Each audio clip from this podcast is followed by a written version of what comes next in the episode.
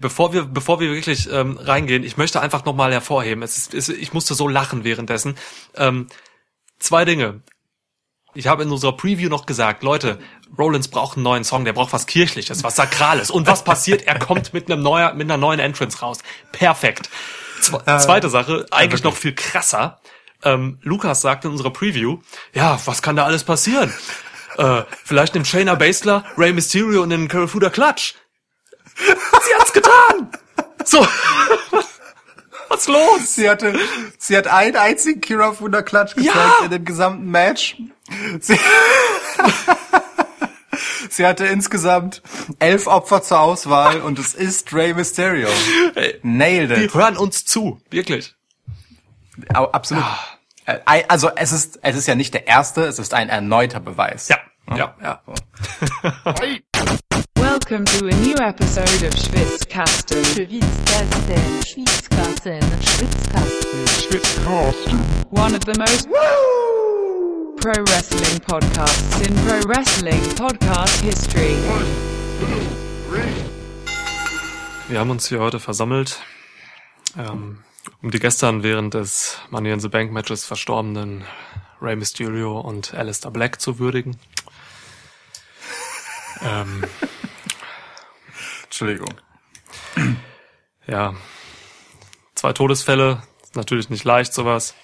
Boah, ist zynisch, dass du Todesfälle gesagt hast. Ey, nie, nie, nie war ein Wort treffender als in diesem, äh, ja, leidigen, leidigen Thema. Ähm, aber ey, es gab auch Gutes, ne? Wir hatten Comebacks von äh, Rufen Tut Guerrera. Ähm, Doink the Clown wurde wiederbelebt, ist wieder da. Ähm, aber dazu kommen wir alles noch im Detail. Hallo Lukas, erstmal. Hallo Niklas. Ja. Schön, dass du ähm, den Weg wieder nach unten gefunden hast. Ja, es gab ja Fahrstühle. Ja, genau, vom Titan Tower. Ich finde das ein schöner Begriff. Titan Tower. Ja, Titan Tower. Ey, das war Money in the Bank. Ähm, heute ist Montag. wir haben es äh, beide äh, leider aufgrund von äh, Corona äh, wieder getrennt voneinander geguckt. Aber wir haben es beide gesehen. Jetzt äh, abschließend ist es Abend und alter Schwede, was war da los? was war da los? Das wird, das wird auch langsam zum geflügelten Wort bei dir. So, ah. was war da los? Ja, habe ich das schon mal gesagt? Herrlich. Ja, ja mir kommt so vor. Vielleicht, äh, vielleicht bin auch nur ich das. Keine Ahnung. Aber ich, ich finde es schön. Ah. Ich finde es äh, schon mal eine gute Frage, weil das bedeutet, dass irgendetwas ähm, passiert sein muss, über das es zu sprechen gilt. oh Gott, ey. Ja, ich denke, aber ne, wir gehen wieder chronologisch vor, sag ich mal. denke ich auch. Also chronologisch erstmal ein Getränk öffnen. Ja, das ist das Allerwichtigste. Zu Beginn der Chronologie. Moment. So, dann. Lass mich eben eingießen. Ach ja, du brauchst ja einen Moment. Ja, ja, ja. Entschuldigung. Boah, ich habe auch gerade Eis gegessen. Danach ist äh, Bier auch immer irgendwie schwierig. Eis und Bier passt für mich gar nicht. Übrigens ganz lustig. Ich bin, ähm, okay. ich mache es oft so, dass ich wirklich, äh, ich gehe an den Kühlschrank. Ähm, da ist das Gefrierfach drin. Da steht das der der der Eiseimer drin. Und dann mache ich es oft so, dass ich mir wirklich so einen riesigen Löffel einfach da rausnehme und, und mit diesem Löffel dann auch einfach rumgehe, mich hinsetze und sonst was. Also ich fülle mir das Eis eigentlich selten wirklich in eine Schüssel, sondern gehe rum. Und, und jetzt habe ich es gerade so gemacht, dass ich wirklich einen Löffel Eis hatte, der ist riesig, und dann den Papiermüll runtergebracht habe. Und meine Nachbarin äh, hat mich auf dem Weg dahin getroffen und sagte irgendwann so völlig verdutzt, ist das Eis da auf, auf dem Löffel? Ja. Und was hast du geantwortet? Ich habe nur geschmatzt. Ich hatte den Mund voll. Ich re äh, rede nicht, wenn ich den Mund voll habe. Deswegen, ja. Ähm, ja. Das ist eine gute Eigenschaft. Ähm, Moment, einmal kurz zur Erklärung. Ähm, also während du rumläufst mit so Eis auf dem Löffel, ja. Ähm, holst du dir dann auch zwischendurch Nachschlag oder nimmst du dir wirklich so eine Portion Eis einfach auf einen Löffel und äh, das ist quasi deine Version von selbstgemachtem Eis am Stiel? Das ist meine äh, ähm, Version von Disziplin. Also ich esse wirklich nur diesen einen Löffel, das ist immer noch weniger als, als eine Schale Eis. So und ich hole mir nie nach. Ich hole mir diesen einen Löffel. Da, ah, brauche ich einmal dieses okay. diesen Zuckerschock so und dann ist das alles geil. Ja. Okay. So, cheers. Ja. cheers. Es ist eine, Eine durchaus interessante Episode. Ähm, interessant auf jeden Fall auch, dass du das nicht tust, wenn du Gäste hast. Das erinnere ich noch aus grauer Vorzeit. Ähm, damals, damals, als Menschen sich noch treffen durften, ja. ähm, als man Wrestling noch gemeinsam gucken konnte, zum Beispiel in Arenen ah. oder auch in Wohnzimmern. Hm. Ja. Und man Eis aß dabei, nachdem man Pizza aß. Ja, stimmt. Das, ähm, oh Gott, das vermisse ich. Ähm, ja, stimmt. Da habe ich, da habe ich uns tatsächlich Eis in Schüsseln serviert. Ja, ja. Und nicht zu knapp. ja, das stimmt. Okay, Review ähm, für unsere Neuhörer. ähm, wir haben seit unserer Money in the Niklas Meister der Anmoderation. Okay, Review. wir haben äh, mit, seit spätestens seit unserer Money in the Bank Preview sehr viele Neuhörer dazu gewonnen. Deswegen will ich einmal kurz sagen, ähm, unsere Reviews die haben weniger Fokus so auf dieses Sportsberichtserstattungsmäßige Wiedergeben der einzelnen Matches so. Dafür gibt es Kollegen, Podcast-Kollegen hier, ähm, Leute von Spotify und so machen das auch mal. Ähm, wir ordnen mehr so ein und geben auch Ausblicke so, ne? Und äh, gehen natürlich auch chronologisch durch die Matches. Ähm, aber ja, also das zur Erklärung, wer noch nie eine Review von uns gehört hat. Ha, ihr armen Leute. Ähm, aber jetzt seid ihr ja hier. Wir gehen also davon aus, dass ihr gesehen habt, worüber wir reden. Ja, das, ne? das sowieso. Also ja. eine Move für Move Nacherzählung wird es hier tatsächlich nicht geben. ja, wird auch schwer bei dem Main Event beim Money in the Bank Match. Ey Mann, das war das war eine turbulente Angelegenheit. Ei ei ei. Oh, ei, ei, ei, Gott, ei, ich bin ei. wirklich gespannt, was du sagst. So. Oh. Ja, ich ja. wollte auch gerade sagen, ich freue mich drauf, äh, mit dir darüber zu sprechen. Mhm. Ich habe ähm, ähm, die beiden Matches fanden ja parallel statt, ne? Das, das Damen- und das Herren Money in the Bank Match. Ja. Und ich habe äh, mir einen, ähm, ich möchte sagen, innovativen äh, und übersichtlichen Rahmen für die Notizen zu diesem Match, zu diesem Doppelmatch äh, gegeben. Und zwar habe ich auf einer Doppelseite geschrieben und ähm, und dann Zeile für Zeile. Auf der linken Seite die Herren, auf der rechten Seite die Damen, um so halbwegs eine Chronologie beibehalten zu können. Oh, das beruhigt mich, weil meine Notizen einfach nur irgendwelche wirren Wörter sind, irgendwo hingerotzt. Ähm, das ist gut. Dann führst du uns da ein bisschen durch die Chronologie. Das beruhigt wirklich. Ja. Oh. Springen wir rein. Na gut, tun wir das. Ähm, ich möchte, wie schon bei unserer WrestleMania Review, ehrlich gesagt, beim Intro anfangen. Okay. Wie, wie fandst du das so? Also dieses, diese Kamerafahrten von unten, den epochalen Titan Tower, diesen Giganten von einem Bauwerk, das in Wirklichkeit übrigens sieben Stockwerke hat. ähm, also wirklich jetzt. Ich habe das recherchiert. Oh, okay, krass. Zu sehen sind in dieser Animation so um und bei 40, aber es hat in Wirklichkeit sieben. Egal. Ja. Also diese, diese gewaltigen, epochalen Kamerafahrten hoch und dann äh, diese freundliche äh, Ansagestimme mit dem Fahrstuhlgeräusch und dieser Lobbyatmosphäre. So. ja. Es war ja schon wieder relativ hart mit der Selbstironiekeule, ne? Wie schon bei WrestleMania. Ja, also das Intro hat mir halt echt äh, Hoffnung schon gemacht, so dass es halt wirklich ähm, äh, ein sehr nicht ernstzunehmendes Money in the Bank Match wird. So, also das es hat, es hat tatsächlich Vorfreude geweckt, dass es halt wirklich ähm, äh, absurd wird. So, ähm, ob ja. diese Vorfreude dann hinterher eingelöst wurde, das ist eine andere Sache. So, da kommen wir später zu, da will ich nichts vorwegnehmen jetzt. Aber, aber Du hast schon was vorweggenommen. Ein Kira Fuller Ja, den, den musste ich nehmen. Shayna ja. Baszler gegen Rey Mysterio. Aber es ist okay. Das ist ja, das ist ja jetzt erst einmal relativ neutral und eine ganz normale Alltagssituation. Genau. Ja, absolut, ja. Bei ja. Shayna Baszler zumindest. Ja. Ähm, ja. ja, keine Ahnung. Also Intros interessieren mich deutlich weniger als dich, glaube ich. Punkt. So. Wir kommen später noch auf andere Dinge, die mich mehr interessieren als dich. Schuhe zum Beispiel. Beginnen wir also. Äh, Jeff Hardy hat Cesaro besiegt. Genau, spontan angesetztes Match, ähm, genau wie MVP gegen äh, R-Truth. Völlig wahllos angesetzt, so äh, kann man nicht anders sagen. Ja, ähm, Kickoff-Show behandeln wir ja immer sehr sträflich so, ne? Äh, von daher, ja. ich habe zu diesem, ich habe jetzt hierzu nicht viel zu sagen, außer dass ähm, ich die Kritik, dass hier Cesaro jetzt gegen Jeff Hardy äh, angetreten ist, nicht so ganz verstehen kann, die ich oft gelesen habe, so ähm, Cesaro hat hier eigentlich äh, einfach bestätigt, dass er weiß, was er für eine Rolle hat. Und Cesaros Rolle bei WWE, ähm, so schade das auch in den Augen vieler ist, auch in meinen Augen, ist halt eben Leute overzubringen und im Ring gut aussehen zu lassen. So, ähm, Cesaro ist einer der besten Wrestler und er hat Jeff Hardy hier gut verkauft. Äh, du, ähm, ja, das war einfach sein Job. ja, hat er gemacht. Also, äh, aber, aber, aber hands down, ne? Es gibt da jetzt auch einfach wenig bessere als Cesaro bei diesem Job. Absolut. Insofern. Vor allem für Leute, die mit Ringrust wiederkommen, weil Hardy war raus. Hardy hatte Probleme. Hardy hat immer Probleme ja. und so. Und da ist es auch nicht so gut, jemanden wie äh, Seamus jetzt im ersten Match äh, gegen ihn zu stellen, weil Seamus halt eben deutlich unsicher äh, zu Werke geht, als Cesaro das macht. So, bei Cesaro, da kannst du dich reinlegen. Ja. Ja, ja Mann. Er ist wirklich so. Ja dieses Swiss Cyborg Ding, das ist schon ist schon nicht ganz unberechtigt. Der Mann ist halt eine Maschine. Ja, so, ja. das ist das ist äh, absolute mechanische Präzision, was da abgeht. Wundervoll. Ja, ja kann man haben. So, aber gut, kommen wir zum Four-Way Tag Team Match mhm. um die SmackDown Tag Team Titel. Ja. Ähm, also The New Day gegen Miz und Morrison gegen Lucha House Party gegen die Forgotten Sons. Ja. Ich möchte zuallererst einmal lobend hervorheben, ähm, dass Kofi wieder absolut on point war, was seine Schuhauswahl angeht.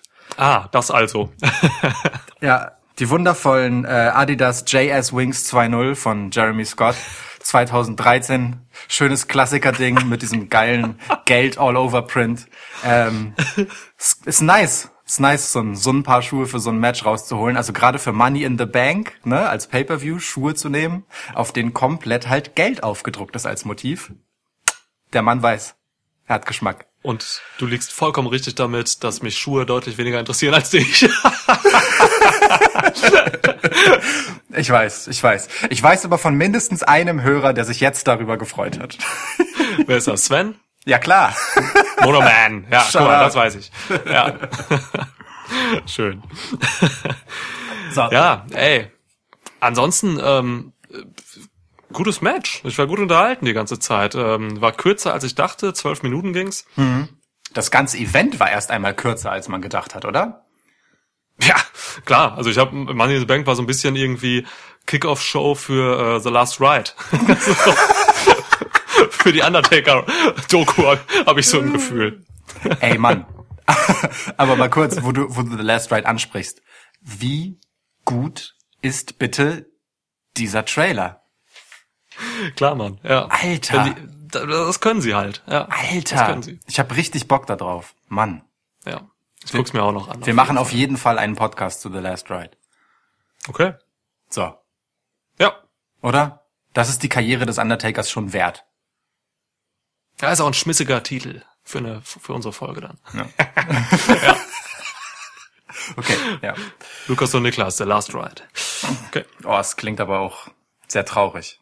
Auf eine Art. Ja, stimmt. Da könnte man könnte denken, nee, unsere letzte Folge des Schwitzkastens wird irgendwann so halten, also wirklich die letzte Folge, Folge ja. ähm, 1380 oder so. Alles klar. Ich notiere ja. hiermit, wir machen maximal 1380 Folgen. okay. Ja. Sorry, Leute. Ähm, das okay. ist, wie es ist. Wir, ja. wir, sind dann alt und so. Ja. Okay, kommen wir zurück zum Match. ja, ähm, ich habe gerade gesagt, das hat mir gut gefallen. Es war gute Geschwindigkeit drin, ähm, gute Aktion. Äh, Lucha House Party haben für mich den Laden abgerissen. Ähm, also, ja, hat mir gut gefallen. Echt. Ja, es ging mir ähnlich. Ich fand auch schön, dass ähm, die äh, Forgotten Sons ein ganz gutes Standing in dem Match hatten. So, also es war mhm. ja dann doch recht viel, dass sie brawlen und austeilen durften. Hatten auch mal hier und da einen netten Move drin. Also zum Beispiel diesen diesen Arm-Drag-Überschlag, ähm, den Blake und Cutler da ausgepackt haben auf äh, mhm. aufs Ringseil. Fand ich cool, ähm, dass die halt nicht nur über Härte kommen können, sondern zwischendurch halt auch mal was einfach Überraschendes zeigen können. Das ist eine gute Geschichte und letztendlich ähm, auch ganz gut für die und ihren Push, dass das Match genau dann entschieden werden konnte, ähm, als sie nämlich raus waren. So, das ist ja auch, ne, also auch wenn sie letztendlich im Finish keine Rolle gespielt haben, ist dieser Moment, dass die ausgeschaltet werden müssen, die die ganze Zeit halt eigentlich die größte Gefahr ausgestrahlt haben im Match, ja schon etwas, das ihnen nochmal Aufwind gibt. Und das fand ich eine gute Entscheidung an der Stelle. Das ist nur konsequent ähm, angesichts dessen, dass die halt schon einen ganz guten Push bekommen haben die letzten Wochen. Die Forgotten Sons. Ja, gute Beobachtung. Also ich denke auch, äh, man, also ich meine, ich hätte mir vorstellen können, dass man, dass man den Jungs hier ein bisschen mehr schadet, so in Anführungsstrichen, so, weil mhm. die, die sind offensichtlich jetzt nur aufgrund der Verletzung der Usos so schnell zu SmackDown gekommen. Da gehe ich einfach mal fest von aus. Ähm, deswegen, äh, hier war nichts zu holen für sie, so, aber sie gehen da tatsächlich gut raus. So, der einzige, was mir halt immer so ein bisschen leid tut, auch in den Shows schon bei SmackDown und so ist, ähm, Jackson Riker er sieht halt aus, als wenn der dich umbringt. Der hat die Looks der aus der Hölle, so, ne? Heftiger Typ einfach. Die Sache ist die, der macht nichts. Der steht da immer auch in den Promos und so, der macht nichts. Jetzt bei diesem Match hat er einmal eingegriffen so, ne? Ähm, aber im Prinzip macht er nichts Böses. So, ich will, dass Jackson Riker von vornherein reingeht und äh, alle umbringt. So, das müsste eigentlich sein Ding sein. So, weißt du? Ähm, so, äh, Dexter Loomis, aber mit, aber klar im Kopf. So. ich, ich, bin so. mir, ich bin mir nicht sicher, ob Jackson Riker so klar im Kopf ist. Aber ist ja egal. Ja, ein paar Traumata hat er wahrscheinlich aus dem Krieg mitgenommen. Sie sind auch ähm, Savages, das darfst du nicht vergessen. Ja, denn das sagen sie ja immer, ganz offensichtlich. ja. ja. Kleiner Rant aus der Preview, wer das, äh, wer das. Ich finde, ich finde das aber gar nicht so schlimm. Ähm, Zumindest, weil ich mir noch die Hoffnung mache, dass man einfach das Ass Jackson Riker irgendwann später ziehen wird. Bei NXT ja. war das ja schon so, dass er diese Rolle mhm. aktiv gespielt hat und das ist ja auch völlig richtig. Ähm, das sorgt aber eben auch schnell dafür, dass es sehr berechenbar wird und äh, die eigentlichen Teilnehmer des Tag Team Matches schwächt. So, und ich finde den Weg eigentlich ganz gut, ähm, erst einmal Blake und Cutler durchaus stark aussehen zu lassen, ähm, auch mhm. ohne die Hilfe von Jackson Riker, der halt also ja auch wegen quasi nichts in diesem Fall des Matches verwiesen wurde. Ähm, Muss man ja auch sagen. Ja, ne? Machtmissbrauch. Einfach ja. Machtmissbrauch vom Referee, wie Corey Graves es völlig richtig herausgestellt hat. Ein Skandal ist das. Ja. Ähm, ja. Und ähm, wie gesagt, dieses Ass kann man auch später noch ziehen und dann kann Jackson Riker mit halt stark dargestellten, also relativ stark dargestellten Blake und Cutler halt noch mal viel mehr Schaden anrichten. Also für das Team insgesamt finde ich diese, diese Idee eigentlich ganz gut, wenn es denn so laufen sollte. Ja, wenn. ja, ne? So. Klar.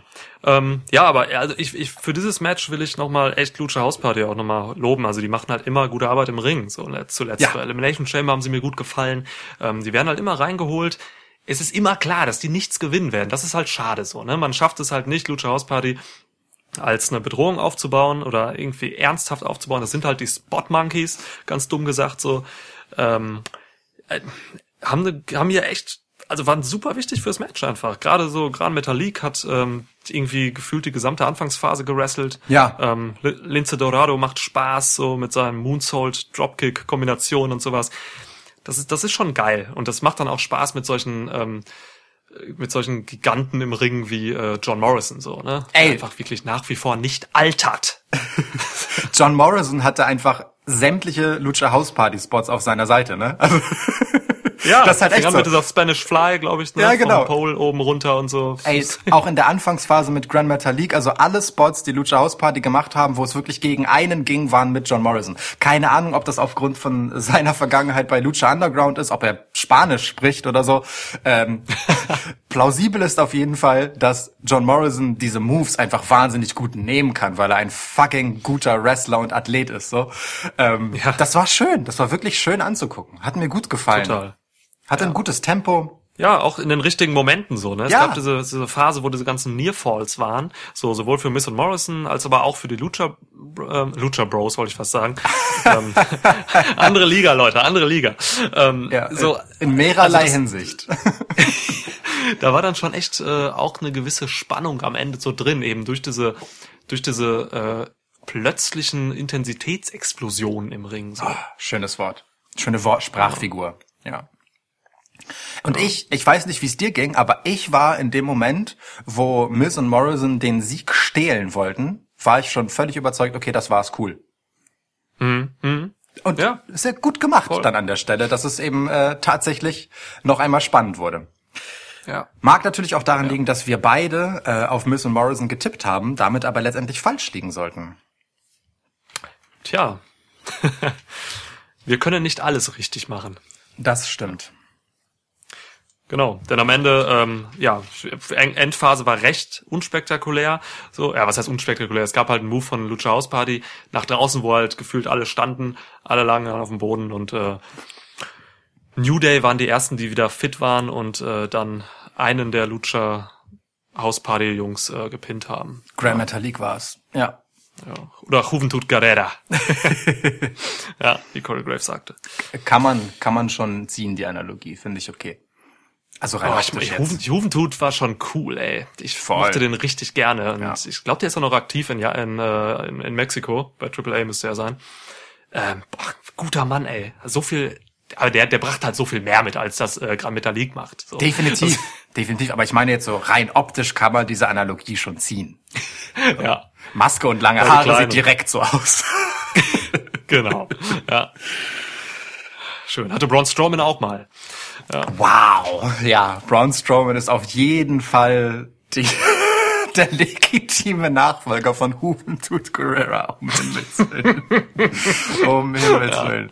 Herzlich willkommen beim Schwitzkasten, Ihrem fachkundigen Wrestling-Podcast. ja. Oh Mann. Oh Gott, oh Gott, oh Gott, oh Gott. Naja, gut. Okay. Ähm, ja, also die gute alte äh, Nummer, wir nehmen ein Tag Team Match als Einstieg, damit es erstmal ein bisschen turbulent losgeht und Tempo reinkommt, hat hier schon ganz okay funktioniert. Ja, finde ich auch. Total. Ja. Ähm, ja, nächste Szene war eine ähm, klassische Babyface-Promo von Drew McIntyre. Ich find's gut, dass du nicht über äh, Lacey Evans Promo davor sprechen möchtest. Nein, nein, nein, meine ich. Gut. Ja. Nein. Eine Sache möchte ich dazu sagen, Lacey. Ganz ehrlich, Lacey, also wenn du eine Promo hältst, ne, in ähm, im Wrestling und wir wissen unter der Hand alle, dass die Ausgänge von vornherein feststehen, weil es Geschichten zu erzählen gibt, dann ist es nicht so vorteilhaft, wenn du in deiner Promo ein Match, das noch nicht gewesen ist, quasi spoilerst, indem du Bailey herausforderst, als hätte die nicht noch ein Match gegen Tamina vorher. Ja. Aber gut, egal. Du, ich sag dir ganz ehrlich, ich habe die Promo nicht gesehen. Ich habe noch ihr Gesicht da gesehen, da habe ich weitergemacht. So, also ich weiß, Ey, ich weiß. was soll ich sagen? Du hast nichts verpasst. Sie war fürchterlich gekünstelt wie sonst auch. Es kam irgendwas über Marines drin vor und so weiter. Oh, okay, alles klar. Ja. genau. Ähm, ja, Drew.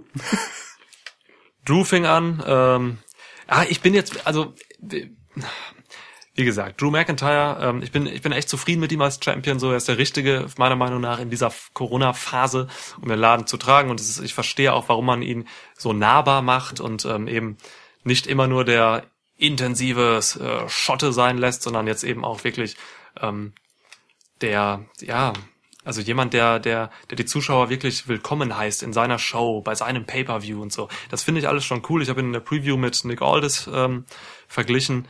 So, und äh, später gab es auch noch Szenen äh, in dem Match und vor allem nach dem Match, das er hatte, ähm, wo ein bisschen so auch dieser Gentleman Drew mhm. McIntyre rauskam und so. Das, das ist, ich, ich verstehe, warum man das macht, aber manchmal in solchen Promos und so oder in solchen Interviews, da denke ich mir dann schon so, ich will diesen intensiven Drew haben, der einfach wieder nicht nur krass im Ring ist, sondern auch irgendwie krass ist, wenn er redet, so, weißt du, und eben nicht so nahbar ist. Aber das ist auch ein bisschen Geschmackssache. Ich, ich bin, ähm, also ich finde, Drew, was die Intensität angeht, im Match cool. Da darf er cocky sein, ja. da darf er auch, also da ist er ja auch zwischendurch hart, ja. ja?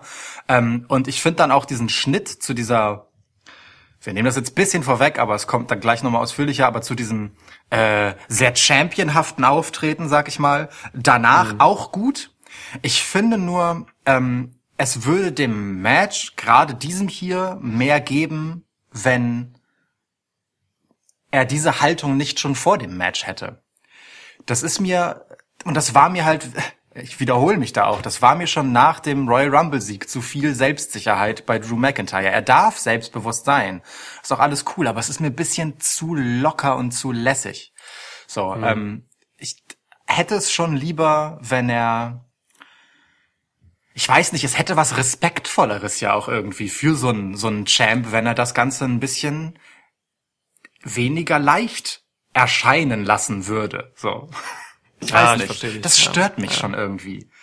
Gerade mit seiner Geschichte, die das eigentlich total hergibt, so, dass er, dass er das richtig auskostet und weiß, dass das, was das so bedeutet. Aber gut, vielleicht ist es an dieser Stelle auch bewusst nicht so, weil genau das ja das ist, womit Seth ihn angreift. Ähm, wir stellen aber fest, Drew McIntyre ist sich seiner Sache ganz angenehm sicher, weiß aber auch, wen er da gegenüber hat äh, mit Seth Rollins ja. und ähm, man darf auf das Match durchaus vorfreudig sein. Also ich war es. Ja, Mann, klar, auf jeden Fall. Ich habe vorher gesagt Match of the Night und ich kann jetzt auch sagen, äh, war für mich das Match of the Night. Aber wir haben erst noch natürlich äh, MVP gegen R-Truth oder auch nicht. also, ey, Mann, die die Entrance von R-Truth ich bin mir nicht sicher, ob, ob das schon vor, vor dem eigentlichen Money in the Bank Match mit all seiner Abstrusität, ob das nicht mein Comedy Highlight des Abends war. Also R-Truth, der erst so also der natürlich ganz normal seinen Entrance-Song rappt und äh, und halt das Mikrofon in die Luft direkt für seine Call-and-Response-Geschichten, wo das Publikum halt What's up antworten soll und niemand sagt was und er grinst einfach so trotzdem ganz normal in die Kamera, wundert sich überhaupt nicht. Da dachte ich schon so, okay, das ist das ist das ist schon nett überspitzt. Und dann legt er noch einen drauf. und dann legt er noch einen drauf. Es ist also R-Truth ist schon einfach ähm, großalt, groß, groß, großartige, großartige, super flache Unterhaltung.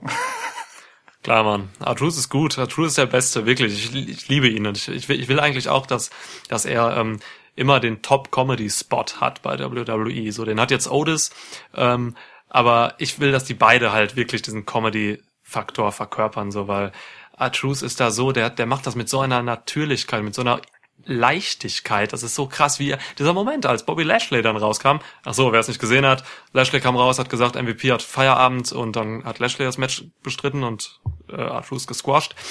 Jedenfalls dieser Moment, als äh, als Artrus dann irgendwie einfach sich umdrehen wollte und weggehen und aus Versehen eine Backpfeife verteilt hat an Lashley. Das, das ich habe mich weggeschmissen. Das war so lustig, einfach so aus dem Nichts irgendwie also, der Mann ist wirklich, der Mann ist wirklich Gold in seinem äh, fortgeschrittenen Alter mittlerweile.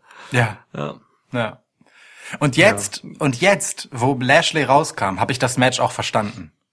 Ich war sonst so, Alter, also ganz im Ernst, was wollen wir denn bitte mit MVP gegen R-Truth auf der Card eines Pay-Per-Views? Also ja, vor allem nicht Kick-Off-Show auf der Main-Card. Ne? Ja. Warum nicht Hardy und Cesaro auf die, äh, in die, in die Main-Card? Ne? So. Eieiei, also da kann MVP noch so sehr ein cooles Black Panther Gedächtnis äh, Outfit tragen. Da kann er noch so sehr zwei von drei immerhin treffende Rapper-Vergleiche für die Optik von R-Truth raushauen. Er sieht wirklich nicht aus wie Offset. Ähm, aber hey, dieser Aufbau von Bobby Lashley, den man jetzt macht, nach dieser ganzen Lana-Story, dass man sagt, äh, okay, Bobby Lashley muss eine eiskalte Killermaschine werden, darf sich nicht von seinen Emotionen leiten lassen. So, der wird einfach ein Monster, der zerstört. Der kommt halt da rein, super lässig. Hey, MVP, mach Feierabend. Ich regel das. Zack, zack, zack. Keine Ahnung, keine zwei Minuten. Intensiv, Ding erledigt. Finde ich gut. Macht Sinn. Es ist das erste Mal, dass ich dich ähm, im WWE-Rahmen positiv von über Lashley reden höre. ECW Lashley fand ich seinerzeit auch schon okay. ja, man hat hier auf jeden Fall was vor mit Lashley so, ne? Das, das, das ist der Anfang eines Pushs und ähm, ich bin skeptisch so, weil ich man hat's halt mit Lashley seit seinem Comeback bei WWE vor ein paar Jahren nicht hinbekommen. Er war einfach immer der gleiche, er war immer langweilig, er hatte nie was. Er brauchte immer andere Leute als als Spiegel so, hat, also ne, Leo Rush, Lana und so, es hat alles immer nicht so funktioniert für mich. Ähm, mhm.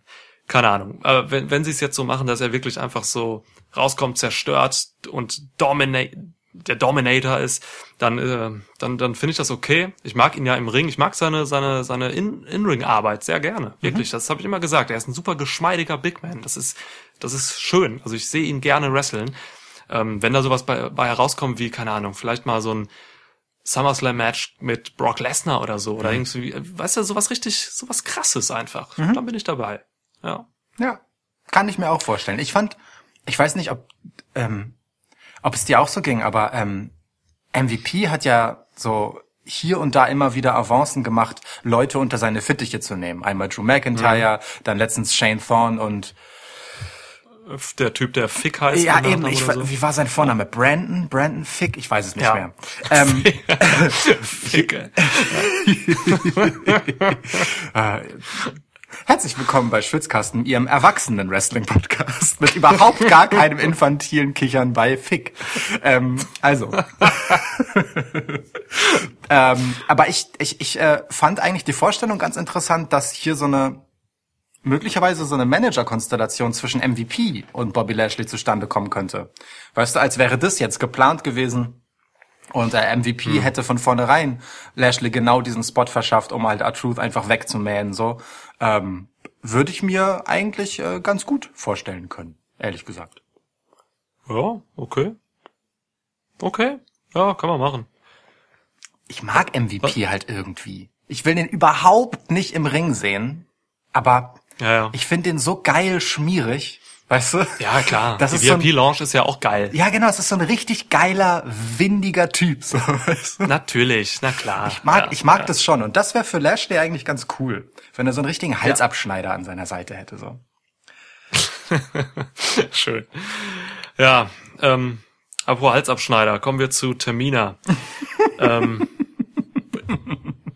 Termina hat, ich hab's, ich hab in der Preview gesagt, Warte, ja, warte. Apropos, du hast in der Preview gesagt. Entschuldigung, aber du hast in der Preview dich noch über Baron Corbin lustig gemacht. Erinnerst du dich?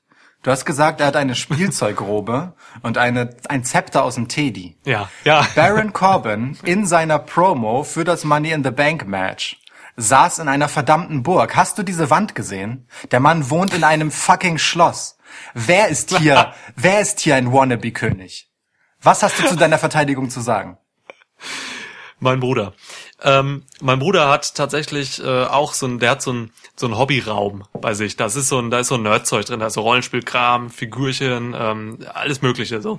Und äh, da hat er auch so eine so eine wie so eine Burgmauer-Applikation als Wand. Ich glaube, Vendée sogar alle und so. Und da hängt auch so ein, so ein Bild und ähm, der hat sogar eine Ritterrüstung da stehen. So. Und äh, deswegen musste ich direkt daran denken, so, ey, warum ist denn der jetzt bei meinem, warum ist Baron Corbin denn bei meinem Bruder in seinem Hobby-Männerzimmer? So. Und, ja, von daher bin ich, äh, bin ich nicht so leicht zu beeindrucken, was jetzt diese Burgscheiße hier betrifft, die Baron Corbin, der falsche König, mir hier zu, mir verkaufen will. Ja, herrlich. Ga- Nee, ga- ganz hervorragend. Ähm, Ja. Schalten Sie auch nächstes Mal wieder ein, äh, wenn wir Folge drei von Die Dekonstruktion des falschen Königs Baron Corbin mit Niklas in der Hauptrolle äh, machen. Ja, schön. Boah, Corbin, ey, wie er später in dem Money in the Bank, Bank Match sagte, I go to the roof now. So, Toll. Ist einfach geht super.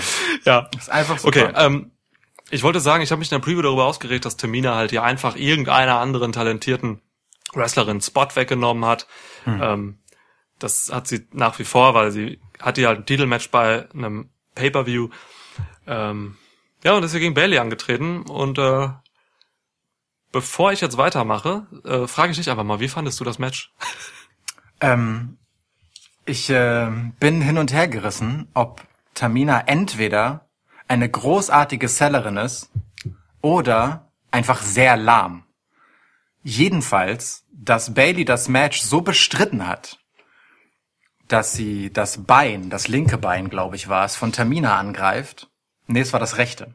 Das rechte Bein von Tamina angreift, als, als, sich als Ziel nimmt, immer wieder harte Attacken dagegen fährt, auch Submissions, ist einfach die perfekte Inszenierung für die Trägheit in den Bewegungen von Tamina. Dadurch hatte das Match so viel Glaubwürdigkeit wie kein Tamina-Match zuvor. Ich gebe zurück. Boah, das ist mal echt, da, da hast du dich jetzt aber für Termina wirklich in die samoanische Brandung geschmissen, alter Schwede. naja, ne, Okay. also man kann es so und so deuten. Klar, es ist tatsächlich eigentlich ein guter Move. Ich meine, die Frau ist 42, ne, hat, äh, hat viel gewrestelt in ihrem Leben. Ähm, Ja, da macht es eigentlich schon Sinn, wirklich aufs Bein zu gehen. Und sie ist ja wirklich nicht mehr gut zu Fuß. So, ich weiß gar nicht, woran das liegt, aber sie ist echt nicht gut zu Fuß. Das hat man auch gesehen, als sie in irgendeinem Moment, ähm, da hat sie Sasha Banks verfolgt, die dann in Ring ist und wieder raus. Und äh, eigentlich sollte sie nicht raus. Äh, Tamina sollte sie packen, aber sie, Tamina war einfach zu langsam. Die hat Sascha nicht gekriegt und deswegen musste Sascha so ein bisschen awkwardly da warten. Es war ähm. einfach richtig stark gesellt von Tamina. Unglaublich, wie sie da immer noch einfach den Schaden am Bein Toll. Also wirklich. Ja, ja. Okay, okay. Nein, du, ich muss ich muss sagen, ähm, ich bin eigentlich mehr zufrieden mit diesem Match, als ich gedacht hätte, weil ich hatte wirklich keine Erwartungen. Ich wollte das eigentlich, ich habe überlegt, das zu skippen, weil ich wirklich, ich will mir 2020 kein Terminer-Match mehr angucken.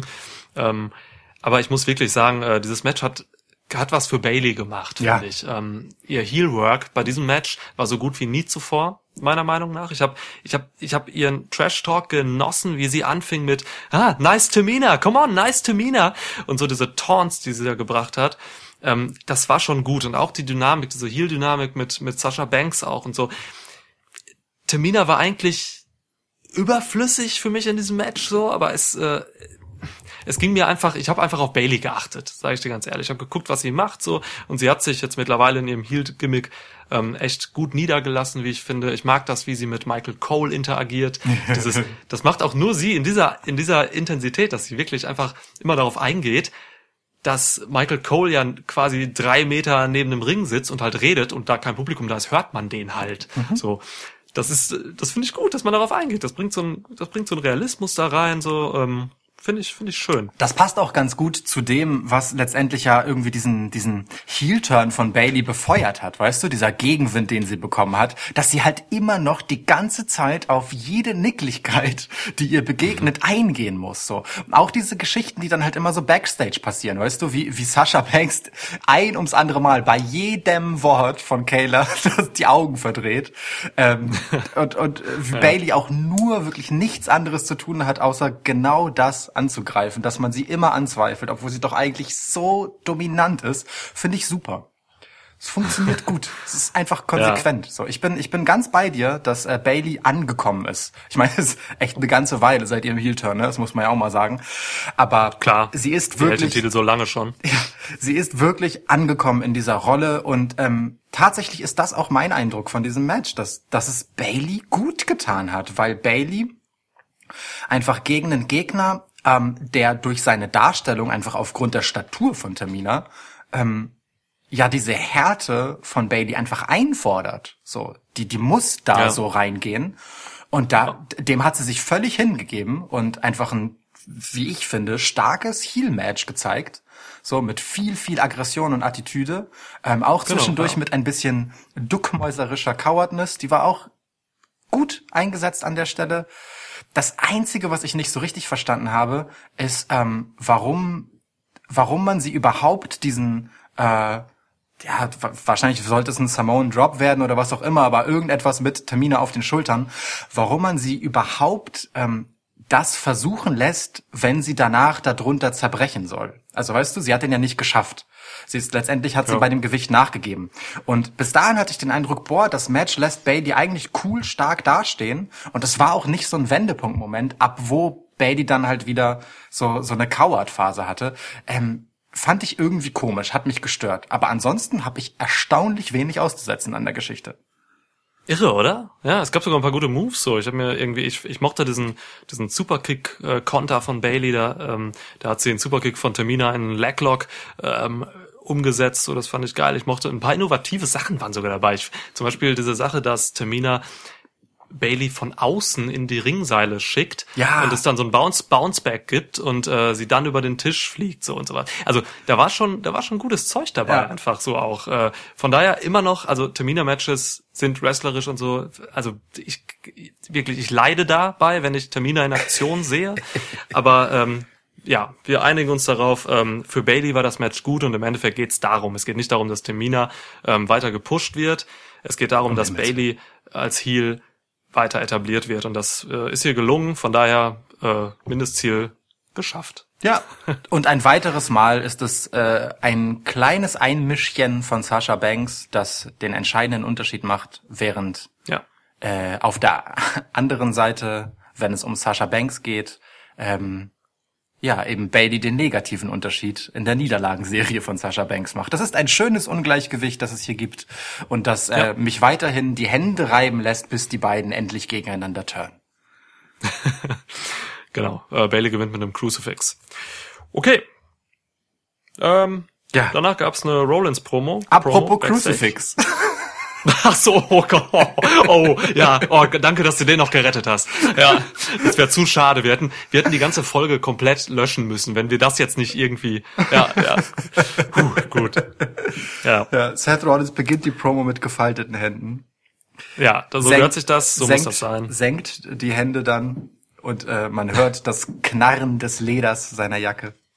Schön. Ja. Ansonsten vom Inhalt her einfach nichts Neues. War einfach nur, ähm, er hat einfach das wiederholt, was er in den letzten Promos bei Raw wiederholt hat. Aber ich freue ja. mich aber über jede, jede einzelne Jesus-Anspielung von Seth Rollins. Ah, als er dann einfach so nebenbei sagte, ähm, als es um die Bürde des Championships ging, ähm, der Championship ging, ähm, this is my cross to bear. Wunderschön. Wunderschön. Ja. Einfach diese kleine Analogie äh, auf das Kreuz. Die war neu. Es war, die war neu. Es ja. ist jedes Mal immer nur so eine Kleinigkeit mehr und was ist, es ist einfach so schön und mit so viel, weißt du, ich habe hab halt so richtig das Gefühl, der hat eine Liste, die ist echt lang, so und Woche für Woche, Segment für Segment, pickt er sich immer so einen raus. Wahrscheinlich zieht er lose. aus, so einem, ja, aus, aus so einem Trinkpokal wo man Wasser reinkippt, Ey. aber dann Wein trinkt.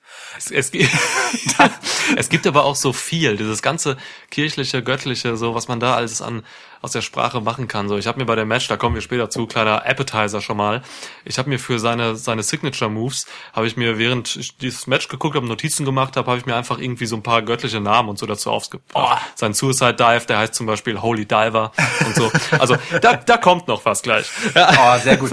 äh, meine Notiz zu dieser Seth Rollins Promo lautet tatsächlich: Seth macht wieder alles richtig. Ich liebe alles daran. Ja. Fertig. Ja, ja. Mir tun die Leute auch leid, die dieses Gimmick nicht mögen oder nicht verstehen. So, wenn man das verstehen mag und da eintaucht in dieses Gimmick, ähm, dann bekommt man, man, man sieht wirklich das, das heilige Licht. So, das ist, ähm, ja, oh. Amen. Oh, ich freue mich schon über das Match zu reden. Wir müssen aber erst über Braun Strowman reden. Ja, von, von dem heiligen Match äh, von Seth Rollins erst einmal zu dieser unchristlichen Veranstaltung Braun Strowman. Das schwarze Schaf, der Geschasste der äh, Wyatt Family, der Deserteur ja, ja vielmehr. Ähm, Voll. Verräter möchte ich sagen. Ja, der ja. Judas der Wyatt Family. Oh, ähm, ja. tritt mit einem Gürtel um seinen voluminösen Bauch ähm, gegen Bray Wyatt an. Ja. Gegen Bray Wyatt. Ich betone Bray Wyatt. Firefly Funhouse, Supernett, Winke Winke, Bray Wyatt. Haben wir so erwartet in der Preview? Äh, Nicht erwartet habe ich, dass dieser Bray Wyatt der Bray Wyatt, der die Rampe runterläuft und bei seiner Entrance, während Michael Cole und Corey Graves kommentieren, doch sagt so, hey, Jungs, ihr macht einen guten Job, egal was die anderen sagen. Ja, das stimmt. Ah, das ist so, es ist einfach so herrlicher ähm, Social Media Backlash Meta Humor. Ich, äh, ich liebe sowas, wenn man genau dieser Art von Feedback einen reinwirkt. Das ist äh, ja. sehr, sehr, sehr gut. Gerade durch so einen Ge Charakter wie Bray Wyatt. Ein Traum. Generell war das, der ganze Trash-Talk von Bray Wyatt in diesem Match einfach äh, wirklich großartig. Wie er einfach immer, keine Ahnung, wie er Braun immer einfach äh, gesellt hat, indem er da liegt und erstmal kurz Schmerzen hat und dann lacht er und dann sagt er sowas, ja, dann sagt er die ganze Zeit, my, my goodness und oh, you're, you're really strong und so, das ist, oh, Oder wie er, ja. wie er Braun dem Champion Braun Strowman halt wirklich wie so einem kleinen Jungen so zuredet, ja. ne, ihm so den Kopf tätschelt. Oh, du bist aber stark. Super, wirklich. Und am Anfang, während, während Braun rauskommt, da jubelt er mit, so, er, ja. Braun macht da halt seine komische Pose, und, und äh, Bray macht die einfach nach und jubelt, so, das ist so schön. Herrlich. Ah, Br ja. Bray Wyatt macht in dieser Fehde wirklich einfach alles schön und Braun Strowman kann einfach auf keiner Ebene mithalten. Das ist so tragisch zu sehen. Hm. Fandst du seinen ähm, schwarzer Schaf-Moment? Wie fandst du den? Ähm, ich fand ihn zu billig, hm. muss ich dir ganz ehrlich sagen. Ich fand's es wirkte für mich zu stark inszeniert und auch da hat mir auch Brays Reaktion nicht gefallen so also ne Braun Strowman kam auf einmal unter dem Ring mit der schwarzen Wyatt Family Maske hoch und das Bray Wyatt das nicht durchschaut und direkt quasi auf diesen Zug aufspringt, auf den Strowman Express aufspringt. Wow. Ähm, wir, ja, ich weiß. ähm, und sagt so, ey, ja, geil, jetzt bist du zurück und so. Ich hab's ihm gesagt, äh, also so Fiend. Und so, ich hab's ihm gesagt und jetzt, das war mir einfach alles so, ah, Bray, nee, irgendwie da müsstest du cleverer sein, so wie ich dich kenne. So, das war alles zu billig und es war einfach so voraussehbar, dass dann halt eben der der, der Turn kommt und dass Strowman sich nicht auf diese Art und Weise äh, jetzt wieder der Wyatt Family beziehungsweise Bray Wyatt äh, anschließt. Ja. Ich, ähm, ja, also ich fand es zu lang vor allem. Mir hat es wirklich zu lang gedauert, ähm, bis quasi der Turn von ähm, Braun Strowman dann kam, er die Maske abnimmt und darunter total tough und grimmig guckt. Ähm, mhm. Das hat mir zu lange gedauert. Ich fand aber Brays Reaktion schon richtig, ehrlich gesagt, und auch konsequent in dem Charakter, weil einerseits ähm, unterstreicht das halt dieses Wahnhafte bei ihm, dass er halt einfach so fest an seine Vorstellung glaubt. Das ist so das eine. Ähm, und es unterstreicht auf der anderen Seite, dass so zwischen ähm, The Fiend und Bray Wyatt es halt einfach so einen größeren Plan immer gibt, weißt du, und so. Also im Zweifel ist The Fiend halt der kluge, das vorhersehende Part von Bray Wyatt, ähm, weil für mich, und das habe ich ja auch entsprechend getippt, völlig klar war, dass äh, Bray Wyatt hier verlieren wird, weil danach The Fiend kommen und das Ding fixen soll. So. Hm. Deswegen ähm, fand ich das in der Sache eigentlich richtig und konsequent und auch gut erzählt im Charakter Bray Wyatt so. Ähm, auch wenn auch wenn ich da wiederum ein bisschen Problem damit hatte, dass der dann zwischendurch so aggressiv wurde. Ich meine, ich erinnere mich an das einzige andere Match, das Bray Wyatt als Bray Wyatt hatte. Da wirkte er ja recht schwach, oder? Also da hatte er doch kaum Offensive und hat eigentlich nur eingesteckt. Ähm, ja. Und genau, also hier hatte er deutlich mehr Offensive, so er hatte richtige Powerphase hier. Und das gegen ja. Braun Strowman, ne? Also ähm, jemanden, der halt mhm. halt nun wirklich einiges wegstecken können sollte, so. Ähm, ja, voll. fand ich schon komisch, auch wenn er gesagt hat, so, ey, also auch wenn er sich zwischendurch vor sich selbst erschrocken hat, das war wieder ganz cool, so, ne, der nette Bray erschrickt sich vor seiner eigenen Härte, so, ähm, ja. look what you made me do und so, ähm, aber trotzdem fand ich das irgendwie, also ich hätte mir ähm, den, den netten Bray Wyatt sozusagen hier schon noch ein bisschen, äh, ja, weiß nicht, äh, äh, weniger so, er hätte es nicht so, nicht so sehr versuchen brauchen zu gewinnen, weißt du? Er will ihn ja eigentlich überzeugen. So. Ja, aber um einen, um einen wie Strowman zu überzeugen, macht es für mich auch schon Sinn, dass man ihn äh, quasi auch mit mit einer Härte äh, auf einer körperlichen Ebene angreift. So. Ja, okay. Das fand ich jetzt nicht so schlimm, ehrlich gesagt. So, man weiß ja einfach noch relativ wenig über diesen Bray Wyatt. Er hatte halt, das war sein zweites Match halt eben, der Firefly Funhouse. Bray, so, keine Ahnung. Ähm, ähm, ich, ich, ich muss aber gerade darüber nachdenken, dass du sagtest, ähm, The Fiend wird irgendwie kommen und das vielleicht richten. Also gehst du echt, also gehst du davon aus, dass die Story nicht auserzählt ist und dass da Nein. doch Fiend gegen Braun kommt? Ja, am Ende des Matches, ähm, also erstens, ähm, Bray hat ihn, ja, hat ihn ja referenziert und hat gesagt, ne, ähm, also hat mit ihm gesprochen während des Matches und gesagt, I told you I'm gonna find him, ähm, über ja. halt das schwarze Schaf Braun Strowman, dass er ihn wieder zurückbringt und äh, ganz am Ende, als man nochmal auf Bray Wyatt draufgefilmt hat, der halt äh, niedergeschlagen geguckt hat, äh, in der Ringecke kauernd, da gab es ja noch mhm. so Glitches, wo dann äh, das Gesicht von The Fiend zu sehen war, ganz kurz. Ähm, insofern bin ich mir recht sicher, dass The Fiend nicht glücklich mit dieser Situation ist. Oder glücklich mit dieser Situation, weil er jetzt ran darf. okay, ja, gut, dann geht das halt weiter. Von mir aus. Also, ganz ehrlich, ich kann mir für Braun Strowman im Prinzip ausschließlich schlechtere Lückenbüßer-Stories vorstellen als eine mit Bray Wyatt. Also weißt du, wenn hier jetzt jemand interimsmäßig diesen Titel halten muss, ähm, bis der designierte Champ äh, Roman Reigns zurückkommt, ähm, dann bitte lieber mit Bray Wyatt als ja Puppet Master, äh, was die Geschichtenerzählung angeht, als mit irgendjemandem irgendjemand anders. Ja, da ist ja halt Story hin, da ist ja Story bei, so deswegen, äh, das hat die Geschichte, das hat die Story, alles das schon okay. So ich, es, ich, es ist halt nur so heftig immer zu sehen, dass äh, einfach die dass Strowman einfach überhaupt nicht mit Bray Wyatt mithalten kann, so was Performance angeht, was Promos angeht und so. Das ist, ja. boah, das tut, das ist halt so schwierig. Da, da ist so ein Gefälle einfach. Ähm, äh, ja, ist okay. Ich guck mir das an. Vielleicht wächst ja Braun Strowman auch äh, an dieser Geschichte und wird besser oder so. Ich meine, der Mann ist ja auch noch nicht so lange im Wrestling überhaupt. So, das mhm. heißt, der kann hier über seinen ähm, auch guten Freund Bray Wyatt hinter den Kulissen sind sie sind die beiden gut befreundet, kann er ja wirklich auch noch was lernen vielleicht so. Ja. Ähm, ich meine, schauen wir mal. Und am Ende gibt's vielleicht wirklich noch den äh, das, das die die Rückkehr von Strowman äh, unter die Fittiche von Bray. Wer weiß. Äh, also das ist äh, ne, wir haben das in diesem Podcast schon mehrere Male angesprochen. Das ist äh, aus meiner Sicht der beste Weg für Braun Strowman. Da bleibe ich bei. Ja, ja. Das hat dieses Match halt noch einmal gezeigt und nicht unbedingt zum Vorteil von Braun Strowman. Das hast du schon ganz richtig gesagt. Ja. Okay, na gut. Ähm, ja, kommen wir zum nächsten Match. Zu einem Match auf Augenhöhe. Also nicht von den Größenverhältnissen her, aber äh, von der ja. Ausstrahlung her. Ah, wobei, ja. wobei Seth Rollins ist schon einfach so gut. Ah es ist wirklich da. Augenhöhe trifft es total. Das sind beides einfach so gute, gute Männer.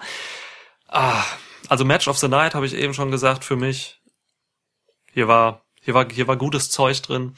Ähm, Seth Rollins bringt so viel in dieser Empty Arena Situation auch einfach. Mhm. Alles von ihm, sein, sein Selling und so. Dieses. Aber wir fangen erstmal chronologisch an, würde ich sagen. Ne?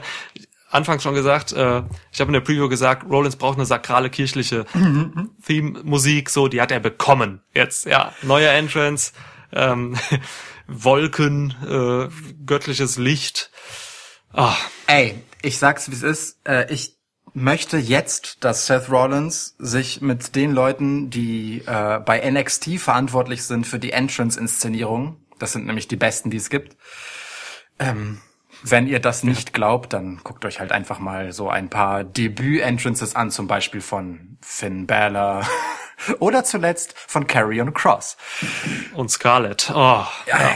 Also, ähm, ich möchte, dass die sich Geil. zusammensetzen und für Seth Rollins die passende Lichtsituation schaffen. Das muss nicht jetzt gemacht werden. Ich will, dass Seth Rollins seine richtige, fertige Entrance bekommt, wenn es wieder vor Publikum geht. Wenn mhm. da eine vollgepackte Arena ist, das Licht ausgeht und einfach so gleißende Strahlen durch die Hallendecke brechen, weißt du, ja. auf den Monday Night Messiah und oh. dann diese Chorale ertönen. So, das will ich haben. Oh, schönes Bild. Das durch die Decke brechen, das kann man ja super darstellen so. Und die haben ja auch die Scheinwerfer. Seamus steht ja immer in diesem super hellen Licht. Ja. so. ja. ja. Oh, ja, das wird man noch richtig gut. Ja, ich freue mich da richtig drauf, wenn das fertig wird, dieses Paket. Ja. So. Ja. Ja. Hat mir aber gut gefallen, der neue Theme-Song. Ja, klar. Also alles ist besser als das, als das Burn It Down, so, weil das Burn It Down Ding, das ist ein, ist für mich einfach ein klassisches Face-Ding, so. Ähm, das, das ist schon, das ist schon gut jetzt. Halt nicht messiashaft, es etwas downburnen zu wollen. Wenn Seth Rollins irgendwann ähm, dem ja. Satan anheimfällt, dann wieder burn it down. Ich denke mal, es gibt noch eine Exorzismus äh, für für Rollins irgendwann. Dann kann er mal was verbrennen. Ja. Ja. ja. Ja, ey, ansonsten wirklich, also ich habe ich hab dieses Match wirklich geliebt. So, es hat einen ähm, schönen Anfang gehabt. Ähm, da gab es dieses typische Wrestling-Abtasten so, ne, dieses dieses Oberhand-Wrestling oder Horn-Locking-Wrestling, wie nenn's ja. wie nenn's wie du es willst. So, das sind Holds. So, man versucht halt den Gegner irgendwie zu kontrollieren. Man will nicht so viel Risiko eingehen. Das ist richtig gut, weil Drew McIntyre ist auch trotz seiner Größe und so einfach ein einfach ein guter Wrestler. Der weiß, wo er seine Hände haben muss. Der weiß, wo er hingreift. Der weiß, wie er ähm, wie er Wrestling Moves quasi äh, ausführt, so, das ist, das ist schön. So, Ey, ähm, da, da, ja. voll, voll. Ähm, der ist ja auch total agil, ne? So für, für seine absurde Größe und Statur. Ja. So, ähm, aber ey, ich, ich bin mir hundertprozentig sicher, ähm, die Kamera war ursprünglich nicht so nah auf die Hände raufgezoomt, wie sie dann später im Schnitt gemacht wurden, als ähm, Drew McIntyre diesen diesen Griff mhm. von Seth Rollins löst, so ein Finger nach dem anderen, sondern da war ja. dann da war dann der Typ im Schnitt so, boah, guck mal, guck mal, was der Drew da gemacht hat. Ey, ich gehe da mal näher drauf, warte mal. So. Oder? Mega ja, schön. Sich, also wirklich. Da hat sich Roland so rausgedreht quasi und, und, und, und, und Drews Hände und Finger waren dann noch so auf den letzten Herrlich. Ah, da hat ein Finger noch und ah, oh, schön einfach, ja. ja. Das war sowieso ganz schön, so dass ähm, Rollins hier halt über Technik kam. Er hatte so ein bisschen die technische Oberhand, was ja auch folgerichtig ist mhm. irgendwie. Ähm, das hat Drew dann auch irgendwann erkannt und ähm, Drew war dann auch der, äh, auch folgerichtig, der dann mit Strikes und Chops äh, so ein bisschen dieses ähm, dieses, dieses Wrestling-Abtasten beendet hat, so, ähm, ist halt eben der Thunder from Scotland, wie Samoa Joe gesagt hat. ähm, da kamen auch noch Suplexes dazu und Rollins hat das halt so dann architektisch gelöst. Er ist ja der Architekt, so er ging dann aufs Bein, ähm, das wiederum gekontert, also dieses ganze Strike-lastige so.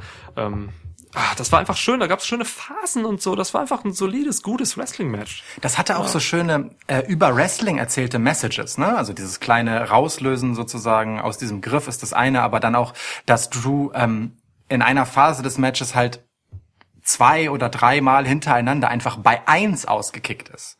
So, was einfach, ja, ja. einfach ja total unüblich ist und im Prinzip ja auch ihn mehr unter Stress setzt, so, ne? Man hat eine Sekunde weniger sozusagen, um kurz mal sich zu sammeln für den Kickout, so. Aber ähm, ja. es übt eben Druck auf Seth Rollins aus und sendet ihm das Signal so, ey, Kumpel, ich bin ein bisschen tougher, als du denkst. Ähm, also ja. mit, mit deinem Power Game, das kommst du hier nicht weit. Das musst du schon irgendwie anders lösen. Und das ist halt cool. Das ist halt cool, dass man das so so, also es ist jetzt nicht subtil, aber es ist halt einfach über Wrestling erzählt. Ne? Und ich mag das, wenn man Dinge über Wrestling erzählt, löst letztendlich. Und das hat auch ähm, genau das, äh, also ich stimme dir vollkommen zu, das hat auch das ganze Selling von Rollins ähm, gemacht. So, dieses ganze, ich mag es auch, wie er in dieser Empty Arena einfach was einsteckt, dann liegt er da kurz und dann dieses ah! so, weißt du, das ist das ist so geil. Er hat halt, er hat halt wirklich auch über Wrestling einfach Drew McIntyre ähm, wie eine Million Dollar aussehen lassen. So, ne? Er hat, keine Ahnung, solche Aktionen wie dieser Spider-Suplex aus der Ecke, Ey. wo Drew ihn dann einfach wirft und, und Rollins einfach durch den kompletten Ring mit einer kompletten Drehung äh, fliegt. So, ne? Ey, Mann. Darum geht's halt so. Ja. Ne? Der starke, der starke Heel Seth Rollins sollte in diesem Match den Champion als, äh, als starken Champion overbringen. Und als Wrestler auch. Und das hat hier einfach wunderbar geklappt, weil Seth Rollins einfach scheiße gut ist. Ey, und es war auch einfach in der Konsequenz der Matchstruktur geil erzählt, weil diesem Spider-Suplex, also der ja wirklich geil war, ne, dieser, wie dieser an seinem mhm. von Seth Rollins vorher angegriffenen Bein oben festhängende Drew McIntyre sich Kraft seiner Bauchmuskeln hochzieht, um dann Seth Rollins von oben runterzuschmeißen. Ja. Super nice. Dem voraus ja. ging ja, dass Seth Rollins erst einmal Drew McIntyre äh, mit einem Superplex runtergehauen hat, um dann seinen üblichen Überschlag in einen Falcon Arrow reinzumachen mit so einem Hühnen wie Drew McIntyre, so, ne? Also diese, diese Abfolge erst einmal Seth Rollins stark zu machen, um dann wenige Momente später Drew McIntyre noch mal stärker aussehen zu lassen gegen einen starken Gegner, ist halt einfach schönes, rund erzähltes Wrestling.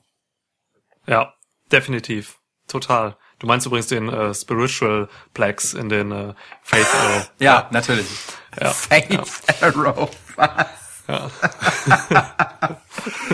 aber, aber auch noch ein Wort zu Drew. Ähm, Drew McIntyre hat es halt einfach auch einfach wahnsinnig gut gemacht, ähm, was die Details angeht, auf die ich ja immer so gerne achte. Und du auch. Er hat halt ähm, in einer Phase hat er versucht, glaube ich zumindest, ähm, Rollins nicht mit dem Claymore zu besiegen, ähm, sondern hat andere Moves gebracht, sowas wie ein Spinebuster und dann Jack Knife Cover gebracht und so. Mhm. Und ich glaube, das hat er gemacht und er hat sich da auch immer wieder hingefasst in dieser Phase, weil er, weil McIntyre eben sein Bein gesellt hat. Das wurde von Rollins nicht übermäßig, aber es wurde halt auch attackiert. So, und ähm, in dem Moment hat er halt für eine Zeit lang den Claymore einfach sacken lassen, so, weil mit einem kaputten Bein machst du halt den Claymore nicht. Ja. So. Und solche Dinge mag ich vielleicht dazu fabulieren. Vielleicht war das alles gar nicht so gedacht, aber wenn ich das sehe, dann gibt mir das ja schon was. Punkt. So, weißt du? Ja das ist, ah, also dafür liebe ich auch Drew, der einfach wirklich, ähm, wenn Drew was macht, wenn er wrestelt, wenn er eine Promo macht, egal was, wenn er aufs Klo geht, er ist mit voller Inbrunst dabei. Er geht mit voller Inbrunst aufs Klo. Einfach richtig ja. harter Strahl. Es sprudelt und spritzt und es ist einfach eine Sauerei. Cool. Ja, und Boba Love wäscht sich die Hände nebenbei. ja, ja. Ja, oh, ja also schönes ähm, vor und zurück hier. Ähm, genau, diese, diese, diese Kick-Off bei 1 Sache fand ich auch super schön. Das, ich glaube, der erste war nach seinem, äh, nach dem ersten God Splash von Rollins, ähm, der, dann, der dann von oben kam. Ähm, ah, toll. Also wirklich, hat mich komplett überzeugt. Alle Signature Moves wurden gezeigt. Äh, ja. Ein Future, Future Shock DDT von Drew McIntyre auch. Seit Dean Ambrose weg ist, darf, darf er den bringen. Hm. ähm, auch nochmal krass, dass Drew McIntyre aus dem Stomp rausgekickt ist. Ja. Finde ich auch heftig. Also war eine Ansage, der Stomp war halt immer doch sehr gut beschützt, so ja. in meiner Erinnerung. Da sind wenige Leute rausgekommen. Ja, weil ich meine, das hebt halt Drew, der natürlich Brock Lesnar geschlagen hat, aber es hebt Drew ja schon erst einmal auf Brock Lesnar Status, ne? Was so seine Nehmerqualitäten ja. angeht. Und das ist schon auch erst einmal konsequent und okay. Ja. Ich finde, es lässt auch an der Stelle den Move auch in diesem Kontext nicht schwächer aussehen, weil man halt weiß, wie stark der sonst ist und weil man eben auch schon weiß, was Drew so aushält. Insofern ähm, geht das schon klar. So. Total, ja. Finde ich auch. Ich fand es auch gut, dass Murphy nicht eingegriffen hat in dieses Match. Das hätte mhm. mir was kaputt gemacht. So, ich wollte hier einfach nur diese beiden großartigen Leute aufeinander steigen sehen. So, ähm, ja, hat alles erreicht, was es erreichen kann mit einer guten B-Note. Also Rollins hat McIntyre zementiert weiter als als guten dominanten Champ. Ja. So schön. Dafür ist diese Murphy-Geschichte auch total wichtig, finde ich. Ähm, also für Seth Rollins mehr als für ähm, Drew McIntyre. Ne? Drew McIntyre hätte natürlich noch mal stärker ausgesehen, wenn er trotz Eingreifen von Murphy das geschafft hätte. Aber ich finde es ganz gut, dass man hier drauf verzichtet hat, weil ähm, es einfach dieser Beziehung zwischen Murphy und Seth Rollins ähm, noch mal was mitgibt, weil im Endeffekt, ähm, wenn Seth Rollins sich halt hinstellt und sich als äh, Monday Night Messiah bezeichnet und sagt, er ist der Leader und man möge ihm doch bitte folgen, dann bedeutet das halt auch, dass wenn er nicht sagt, bitte folge mir zum Ring, so und äh, hol mich im Zweifelsfall aus der Scheiße, ja, ähm, dann dann mach das bitte auch nicht. So, dann glaub an mich, dass ich das so hinbekomme. Ähm, das ist halt ein krasser Unterschied tatsächlich zum Beginn des Monday Night Messiah Gimmicks, ähm, als das noch so auf dem Weg war, als er noch äh, AOP an seiner Seite hat und eben Murphy, als er noch sehr viel mehr Coward Heel war und schon darauf gebaut hat, dass die ihm im Zweifelsfall ähm, aus der Scheiße ziehen. Seth Rollins mhm. hat auch eine Entwicklung gemacht und in seiner Heel-Rolle glaubt er einfach auch an sich als dieser Typ. So. Und das ist, finde ich, eine wichtige Komponente für seine Geschichte. Denn er kommt ja von diesen krassen Zweifeln am Ende seines Face Runs zu dem, was ihn dann zum Heel gemacht hat. Ähm, und ja. entwickelt sich da jetzt halt wieder raus sozusagen zu neuer Stärke. Und das legitimiert seinen Charakter ja einfach nochmal ganz anders. Ja, ist ein guter Punkt. Das ist wirklich auch nochmal eine Entwicklung bei Rollins. Das hast du also vollkommen recht. Er wird immer sicherer in sich. Und äh, so delusional das alles sein mag, hm. ähm, die Sicherheit, die er in sich hat, ist ja echt. So, ne? Er glaubt ja wirklich, dass er äh, jetzt eben keine Hilfe braucht in dem Moment. So. Genau. Ja. Und das ah. und das gibt dem Finish halt noch mal mehr Gewicht, finde ich, weil dann ähm, Drew McIntyre besiegt also hier Seth Rollins letztendlich mit einer wirklich einem schönen Finish. Ich mochte das sehr gerne, wie ähm, wie der Stomp erst einmal gekontert wird, einfach so aus so einem Aufstehen, so ne, das ist einfach so. Mhm. Ich drück dich jetzt da hoch, scheiß drauf. Ja. Dann Glasgow Kiss, Seth geht in die Seile. Ja. Ähm, kann Superkick als Retourkutsche auspacken, Drew geht in die Seile und kommt mit dem Claymore zurück. Ist einfach so geile, geiles Move-Ping-Pong an der Stelle. Hat mir wirklich sehr gut gefallen. Ja, und ähm, ins Maul auch, ne? Also richtig ja, auf die Fresse. Aber hallo.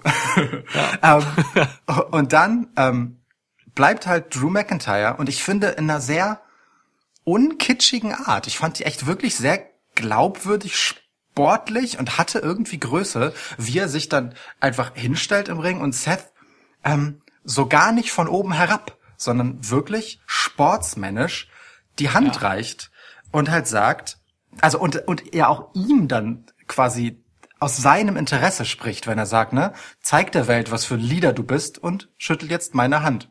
So, ja. das ist genau die richtige Geste. Das ist nicht so dieses hier, ne, shake my hand, so, sondern es ist einfach so, ey, du sagst, du bist diese Person, dann zeig es auch.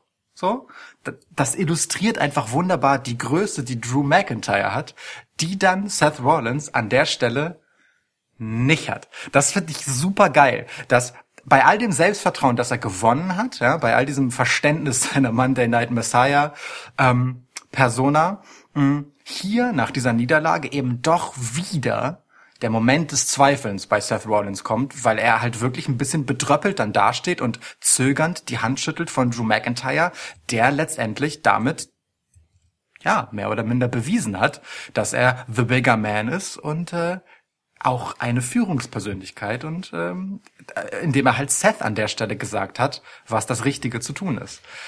Mega. W wunderschön ja. erzählt, ich, wirklich. Ich, ich habe mir halt aufgeschrieben ähm, zu der Endszene, Drew zeigt, wer der echte Leader ist. So, ja. Das ist halt ähm, und das, das, das ist das ist so geil, dass Rollins da auch erst wirklich reinfällt quasi mhm. in diese in diese Führung von Drew, weil er gibt ihm ja die Hand, so ne, genau, er gibt ihm die Hand und denkt gerade so, oh okay, alles cool so. Und danach ist dieser Shot auf Rollins Gesicht und ähm, da realisiert er so, ach scheiße, passt mir eigentlich gar nicht, was hier gerade passiert ja. ist so mit dem Hand Schlag und so.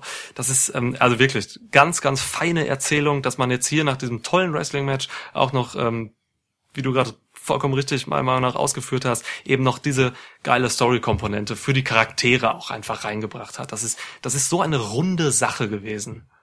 Ja. Wäre ja auch schön. Schön. Also, wirklich. War ein wichtiges Match auf der Karte, ne? Es war wirklich total wichtig für Drew McIntyre. Ja. Und ich find's geil, dass man es schafft, weil das ist meine Lieblingskonstellation, dass man es schafft, dass beide mit mehr aus dem Match gehen, als sie vorher hatten. Gerade bei so einem wichtigen Match. Seth yes. Rollins Charakter hat einfach noch mal mehr Schliff bekommen, noch mal eine feinere Erzählung, äh, feinere De Details und Nuancen und einen neuen Theme-Song. Ja. Genau. Und Drew ja. McIntyre geht natürlich als gestärkter Champion raus. Letzteres war das Minimum, ne? Aber dass man das gut gemacht hat, während man Seth gleichzeitig weiterentwickelt hat, ist einfach gut. Das ist einfach genau so, wie es laufen soll. Schön. Ich bin froh, dass du das, äh, das Match auch so positiv wahrgenommen hast. Ich, das ist, ja. Cool. So. Und dann Main Event, ne? bleibt ne? uns das Doppelmatch am Ende. Es, oder es ist der erste Doubleheader in der Geschichte eines WWE Pay-per-Views. Zwei ja, Matches ja. laufen tatsächlich gleichzeitig. Das Money in the Bank Match der Damen und der Herren. Ein Dong, beide Matches starten. Ja. Wie fandst du's? Fandst du's over the top? Dachtest du, sie haben es auf die Spitze getrieben? Die haben doch einen Dachschaden, das ist ja wohl die Höhe. Oder fandest du, es war ein Hochgenuss? Oder dachtest du, es ist eher Absturz, was die da machen? Boah. Hast du das vorbereitet oder hast du das jetzt einfach rausgeholt? In, ähm, ähm, ich habe Teile davon vorbereitet und gerade sprudelten dann noch ein paar mehr rein, um ehrlich zu sein. Ah, also, ähm, wir haben uns beide in der, in der Preview gewünscht, dass die hier ein Over-the-Top-Match bringen. Und zwar nicht nur äh, vom Höhenprofil her, sondern wirklich dass sie diesen Weg gehen, äh, hier sich nicht ernst, zu ernst zu nehmen, hier Spaß raushängen zu lassen und sonst was. Ähm, sie sind diesen Weg gegangen, sie haben sich ja. äh, gedacht, wir machen hier jetzt wirklich was richtig Absurdes, Neues, noch nie Dagewesenes. Ähm, wir gehen hier Full Gimmick Mode. Jeder ist in seinem Gimmick und zwar so richtig. Ähm, wir hauen hier üblen, unerwartbaren Scheiß raus, so. Das haben sie alles gemacht. Aber ich sage dir, wenn du diesen Weg gehst, WWE, dann musst du ihn schon mit liebevoller Art und Weise gehen. Und ähm, ich finde, bei diesen Matches oder Match, nenn's wie es willst, da wurde so viel liegen gelassen an Chancen, weil wenn man wirklich so absurd geht, dann will ich keine Längen da drin haben, ich will keine Langeweile drin haben. Ich hatte leider Langeweile drin und ich hatte auch Längen drin. Ähm, ich habe viele Sachen hier in diesem Match leider, die ich wirklich nicht lustig fand, die für überhaupt nicht funktioniert haben. Vor allem alles, was nachher so auf dem Dach abging, mhm. wo einfach äh, die Hälfte der Frauen auch einfach unten blieb und nicht mehr rauskam. Und also ich habe sehr, sehr viel auszusetzen gehabt an diesem Match, ähm, so ab der Hälfte ungefähr. Ähm, weil so in der ersten Hälfte habe ich mir noch gedacht, ey, ähm, ich bin jetzt einfach immer gespannt, was hier als nächstes kommt, weil da irgendwas Cooles passiert. So krass, AJ hat eine posttraumatische Belastungsstörung. Finde ich irgendwie cool, dass die das aufspielen. So, ähm, aber irgendwann kam dann diese Phase, wo ich dachte, da kommt jetzt nichts mehr, was mich umhaut. Und ähm, das hat sich dann bis zum Ende durchgezogen. So. Ja, ja. es war leider, ich, ich äh, musste da tatsächlich leider zustimmen. Ähm, zu viel wir rennen durch Flure und äh, brawlen da halt einfach. Ne? Äh, du hast es in der Preview so schön gesagt. Ähm, ob das Match vielleicht Gefahr laufen könnte, zu viel von Randy Orton gegen Edge bei WrestleMania zu bekommen. Und so war es dann halt auch. Ne? Es war halt dann doch äh, phasenweise einfach ein Prügeln ähm, ja, durch Szenerien, die halt nun mal da waren, mit den Props, die da waren, aber ohne, dass das jetzt Wert hätte ja, es gab Momente, die man hier zeigen wollte, die lustige Anspielungen waren oder halt teilweise sehr fieser Klamauk. Ähm, mhm. aber lieblos ist jetzt vielleicht zu hart, aber es war schon ja, weiß ich nicht, ein bisschen zu sehr einfach aneinander gehängt und dann gab's dazwischen halt einfach so ein so ein Übergang, so wie so ein notwendiges Übel an Zeit, die verstreichen musste. Das ist schon schade. Und ich habe also, ich habe eine relativ einfache Lösung, um ehrlich zu sein. Wie man das hätte besser machen können. Und zwar, indem man sich eher bei Randy Orton gegen Edge orientiert als bei AJ Styles gegen Undertaker. Ähm, nicht was den, die Match-Inszenierung angeht und das Tempo und so, sondern ein kleines Detail. Kommentar versus Atmo. Sie haben sich hier für den Atmo-Weg entschieden. Es gab nur Musik und halt einfach Match-Sounds. Die einzigen Worte der Kommentatoren waren, als es die beiden Finishes gab. Ansonsten blieben sie still.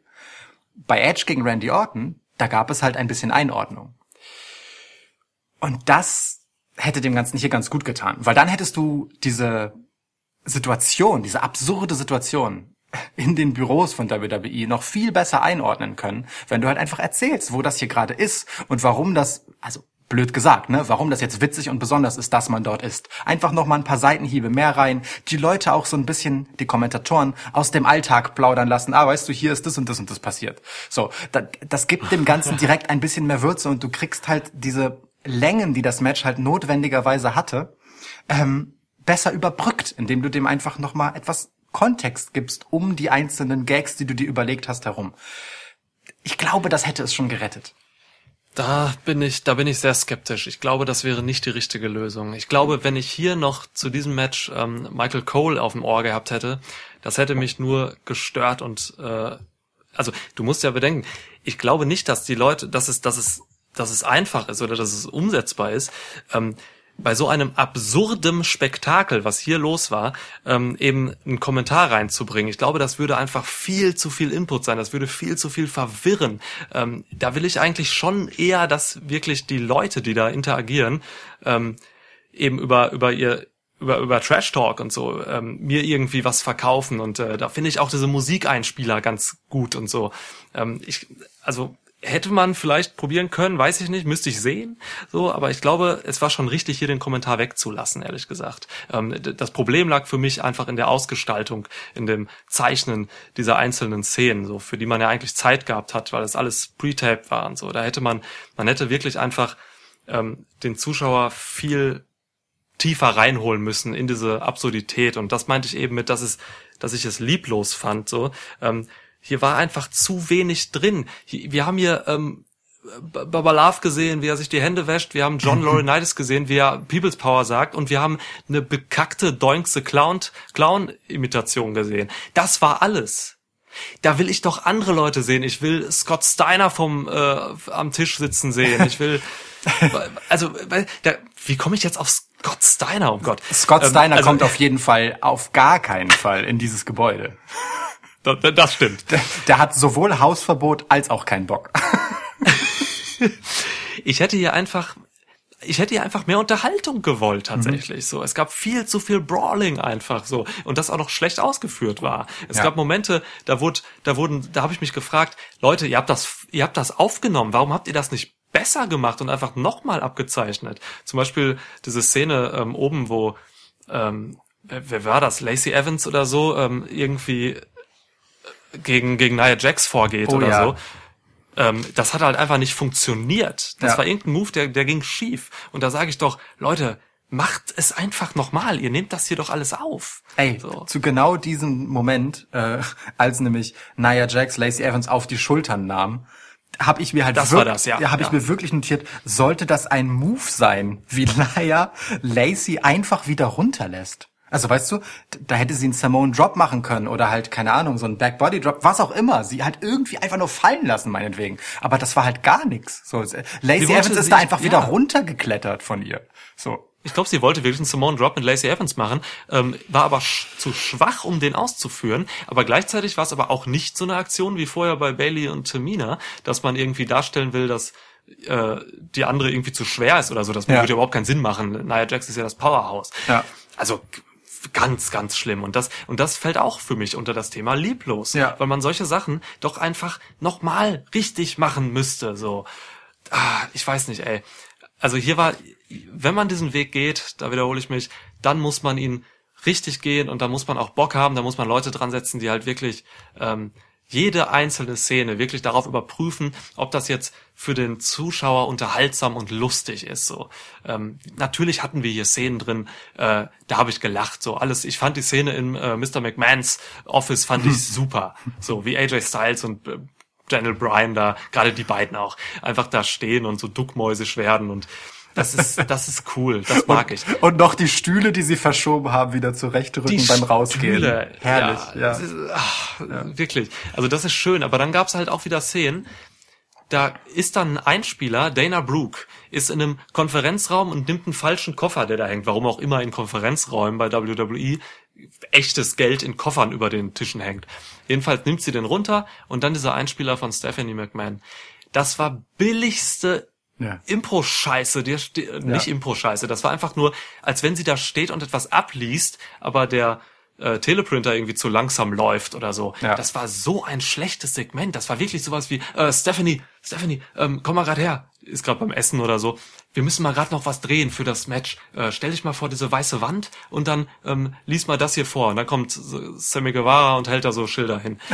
Also, wow ganz, ganz schlimm, wirklich. Also da waren Momente bei, das war nicht lustig, das war einfach nur schlecht. So. Ja. Ah. Dazu gehört für ja. mich zum Beispiel auch, dass äh, im Prinzip der erste ähm, dümmere Spot, blöd gesagt, nämlich wo äh, AJ unter dem Gewicht begraben ist. Also Weißt du, das liegt halt so auf seiner Brust und auch es berührt sie noch nicht mal. Und ihr wollt mir ernsthaft verkaufen, dass AJ nicht auf die Idee kommt, seinen Kopf seitlich zu drehen und dann einfach da drunter zu kriechen. Also, also das ist, das ist halt so, ich weiß nicht, das ist so dumm. Ähm, da finde ich das dann auch echt nicht mehr witzig. So. Schade. Ja, aber da muss, da, da, da ist es halt schwierig, da hat halt jeder eine andere Grenze, glaube ich, weil ähm, die ganzen Dinge, die hier wirklich unlogisch und dumm waren, ähm, da, die will ich gar nicht kritisieren, weil das ist, das ist für mich äh, Teil dieses Matches gewesen. Das habe ich ziemlich schnell angenommen für mich, ja. dass hier halt wirklich unlogische Dinge passieren. So, ne? Es mag Leute geben, die stellen sich dahin und nehmen jetzt jede Szene auseinander und sagen, das war doch unlogisch. Warum fährt Asuka denn mit einem Fahrstuhl hoch und ist langsamer als die, die alle über die Treppe gehen? So, natürlich macht das keinen Sinn, aber das ist halt ein absoluter Comedy Übertreibung so, ne? Ja. Deswegen finde ich diese Sachen, also damit kam ich echt gut klar. Ich kam halt nur nicht damit klar, wenn diese Sachen ähm, oder wenn dabei Sachen waren oder Szenen waren, die mich halt wirklich einfach gelangweilt haben oder so. Das mit John Laurinaitis so, das ist auch, das ist einfach, das ist, weiß ich nicht, ey. ja, ja verstehe ich. Verstehe ich. Ja. Ich fand's halt nur schade, solche Szenen will ich mit AJ Styles halt einfach nicht sehen. Weißt du, dass Dana Brooke die man vorher halt so schön als Cinderella-Story geframed hat, dass die hier in diesem Match ist, dass man das jetzt genommen hat, um äh, ja Dana Brooke dann doch in Selbstironie zu ertränken. und direkt wieder wieder heiße Kartoffel fallen zu lassen, finde ich ja. schon okay und humorvoll, so weil halt völlig klar ist, was Dana Brooks Rolle in diesem Match ist, so ne, mit der kann man es ja machen, so. Also, dass sie dieses dumme Kofferding hatte, okay, schön und gut, so ne. aber dass sie dann das Bild über den Kopf gezogen bekommt und halt einfach Minuten später bei dieser Essensschlacht dann einfach immer noch mit diesem Bild als Kragen rumläuft, ist das schon ganz geil. Ähm, und, und das war eine Szene, ja. die ich zum Beispiel cool fand, wo, wo man so, wo man dann diese Reaction-Shots gezeigt hat, wo ich mich wirklich nicht entscheiden kann, äh, wer da das bessere Meme wäre. Der Alistair Black, dem einfach so geil die Gesichtszüge entglitten sind, also völlig außerhalb seines eigentlichen Charakters, aber sein, sein erstaunter Blick ist wirklich so krasses Meme-Material. Paul Heyman natürlich äh, war stark oder halt dann der Schnitt auf Dana Brooke, die halt so gut guckt, wie sie gucken kann und immer noch dieses Bild um ihren Hals hat. So. Ah, also ja, ja. das war halt schön und genau sowas, dass man aus so banalen Situationen ähm, einfach mit ein paar extra Ideen was Rundes macht das fehlte halt an ganz vielen Stellen tatsächlich. Jeder andere kleine Cameo-Spot, ne? Äh, du hast sie ja alle erwähnt, ließ halt genau das vermissen. So. Ja. Ja, total. ja, ey, also ich, ich sag mal so, das Match war ich war froh, dass es nicht länger war tatsächlich so. Es war ja auch jetzt, ich weiß, ich gucke, ich versuche gerade die Minutenzahl rauszufinden. 27 ähm, insgesamt. 27, laut Genickbruch, okay. Shoutout Genickbruch. Da gab es auch äh, Money in the Bank Matches, äh, die schon mal länger waren. Das heißt, äh, von der Zeit her fand ich es okay so. Mhm. Aber ja, ich, man hätte halt echt noch einfach so viele geile Sachen. Man hätte so viele Leute noch vor Ort irgendwie zeigen können oder so ich weiß nicht, ey. Also ich bin ein bisschen enttäuscht gewesen, eben, dass man hier jetzt nicht noch mehr rausgeholt hat. Äh, ich find's irgendwo geil, dass sich alle äh, Wrestler wirklich für diesen Scheiß so hingestellt haben. So, die waren ja schon irgendwie auch gut dabei. So, ähm, die haben sich schon reingehängt irgendwie, bis auf den. Äh, ja, bis auf Nia Jax und ihren Gorilla Press Slam habe ich mir, ich habe die Notiz gefunden. Ähm, ja. ja. ja. Also es war ich, ich, ich will über so ein Match eigentlich gar nicht zu viel Negatives sagen. So, das habe, habe ich jetzt schon gemacht, aber ich weiß, was du meinst. Es, es war einfach mehr drin. Es war mehr drin. Dann äh, lass uns doch kurz über die Dinge, die irgendwie wenigstens halbwegs Relevanz hatten, sprechen. Ähm, zum Beispiel haben wir gelernt, dass in Meetingräumen von WWE neben sehr bequem und teuer aussehenden Drehstühlen auch der ikonische Steel Chair vorhanden ist. Ja. Mit, der dann als Waffe benutzt wurde. Ich habe mich ja. gefragt, ob Leute, die halt im Doghouse sind, weißt du, weil sie was ausgefressen haben und zu so unangenehmen Meetings vor, vor halt ungefähr allen leitenden, kreativen und natürlich Vince McMahon gebeten werden, ob die dann auf diesem Stuhl sitzen müssen. So richtig demonstrativ. Ähm, weiß ich nicht. Fand, ich aber ganz schön den Gedanken. Ähm, Schön fand ich, was du äh, so unter posttraumatischer Belastungsstörung verbucht hast bei AJ Styles. Diesen Moment, wo er äh, diesen Raum mit dem Sarg drin entdeckt, von dem ich erst dachte, huch, der Undertaker hat ein Büro. Stanford. Aber mein zweiter Gedanke, nach dem Alistair Black, der ja nun gerade wirklich ein bisschen im Zwist mit AJ Styles ist, ähm, nachdem der dann AJ dort eingeschlossen hat, habe ich mich gefragt, ist das vielleicht die Kammer von Alistair Black? Weißt du, die ominöse Kamera, ja. in der er sitzt, wo sonst niemand anklopfen kommt. Ja, vom Licht her passt es. Ne? Und ähm, ich ja. meine, er erhebt sich ja dann immer auch so knarrend, wenn bei seiner Entrance. Vielleicht hält er sich auch sonst in, halt einfach in einem Sarg auf. Es würde ja zu ihm passen. So, oder er findet halt, dass ein Sarg schöne Deko ist und da sind vielleicht auch einfach nur, keine Ahnung, sein Papierkram drin oder so, weißt du? Oder eine Minibar. Boah, ein Sarg als Minibar, Alter. Das ist, das ist, das hat Stil. Das hat Stil, ja. Ja. Ja, aber schön, oder? Also ist, äh, also diese, diese posttraumatische Belastungsstörung, also da noch so reinzubringen, dass AJ halt eben, eben, eben nicht völlig, äh, völlig heil wieder aus diesem Boneyard-Match gekommen ist. So, das finde ich schon süß. Das ist eine gute kleine, äh, gute kleine kleines Detail so. Ja, ja. Und, und auch AJ gegen Alistair Black kriegt dann halt auch noch mal wieder was mit. Das scheint ja ein ja. Ding zu werden. Finde ich gut. Also das ja. dadurch hat es halt Sinn, dass diese Leute halt irgendwie alle in dem Match sind, so, ne? Denn Und das ist vielleicht das, was mich am meisten gestört hat. Das eigentliche klassische Money in the Bank Ladder Match war hier halt auf das absolute Minimum reduziert. Es gab im Prinzip, also man könnte fast sagen, gemessen an anderen Money in the Bank oder überhaupt Leiter Matches, einfach keine Ladder Spots. Ein bisschen. Minimal, aber ja. das eigentliche Match auf dem Dach war quasi nicht vorhanden. Das fand ich ja. schon echt enttäuschend, muss ich sagen, weil das etwas ist, äh, das macht normalerweise den Charme von Money in the Bank aus. So, das ist das ikonische daran, das ist auch das harte daran und das ist das, was auch diesen Status des Koffers noch einmal anders würdigt, weil man halt wirklich sich einiges antun muss, um das Teil zu bekommen. Dass das hier jetzt so, so runtergedampft war, fand ich schon wirklich schade, weil genau auf diese Action, die man halt erwartet bei diesem Pay-per-View, habe ich mich bei aller Vorfreude auf Absurdität schon auch noch gefreut. Und da bin ich wirklich bitter enttäuscht worden.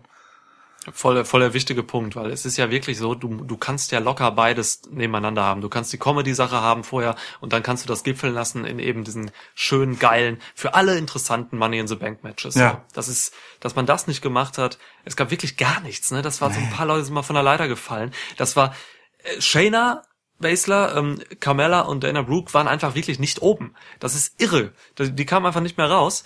Ähm, und dann, dann gab's halt so einen langen Brawl zwischen Nia Jax, ähm, Lacey Evans und Asuka mit immer wieder den gleichen Sachen. Da ist einer die Leiter hochgeklettert, dann kam eine andere und hat sie wieder runtergezogen. Das hat sich gezogen, das war unfassbar. Ja. Dann kam irgendwann, ähm, stand Asuka relativ weit oben auf der Leiter, dann kam der erste Mann rein, Baron Corbin kam zum Ring ähm, dann standen beide da oben und aus irgendwelchen Gründen hat Aska dann, äh, haben sie nicht beide einfach ihren Koffer genommen, sondern haben sich noch ein bisschen behagt. So, dann hat äh, Aska halt Corbin runtergetreten. Okay. Thank you, Aska.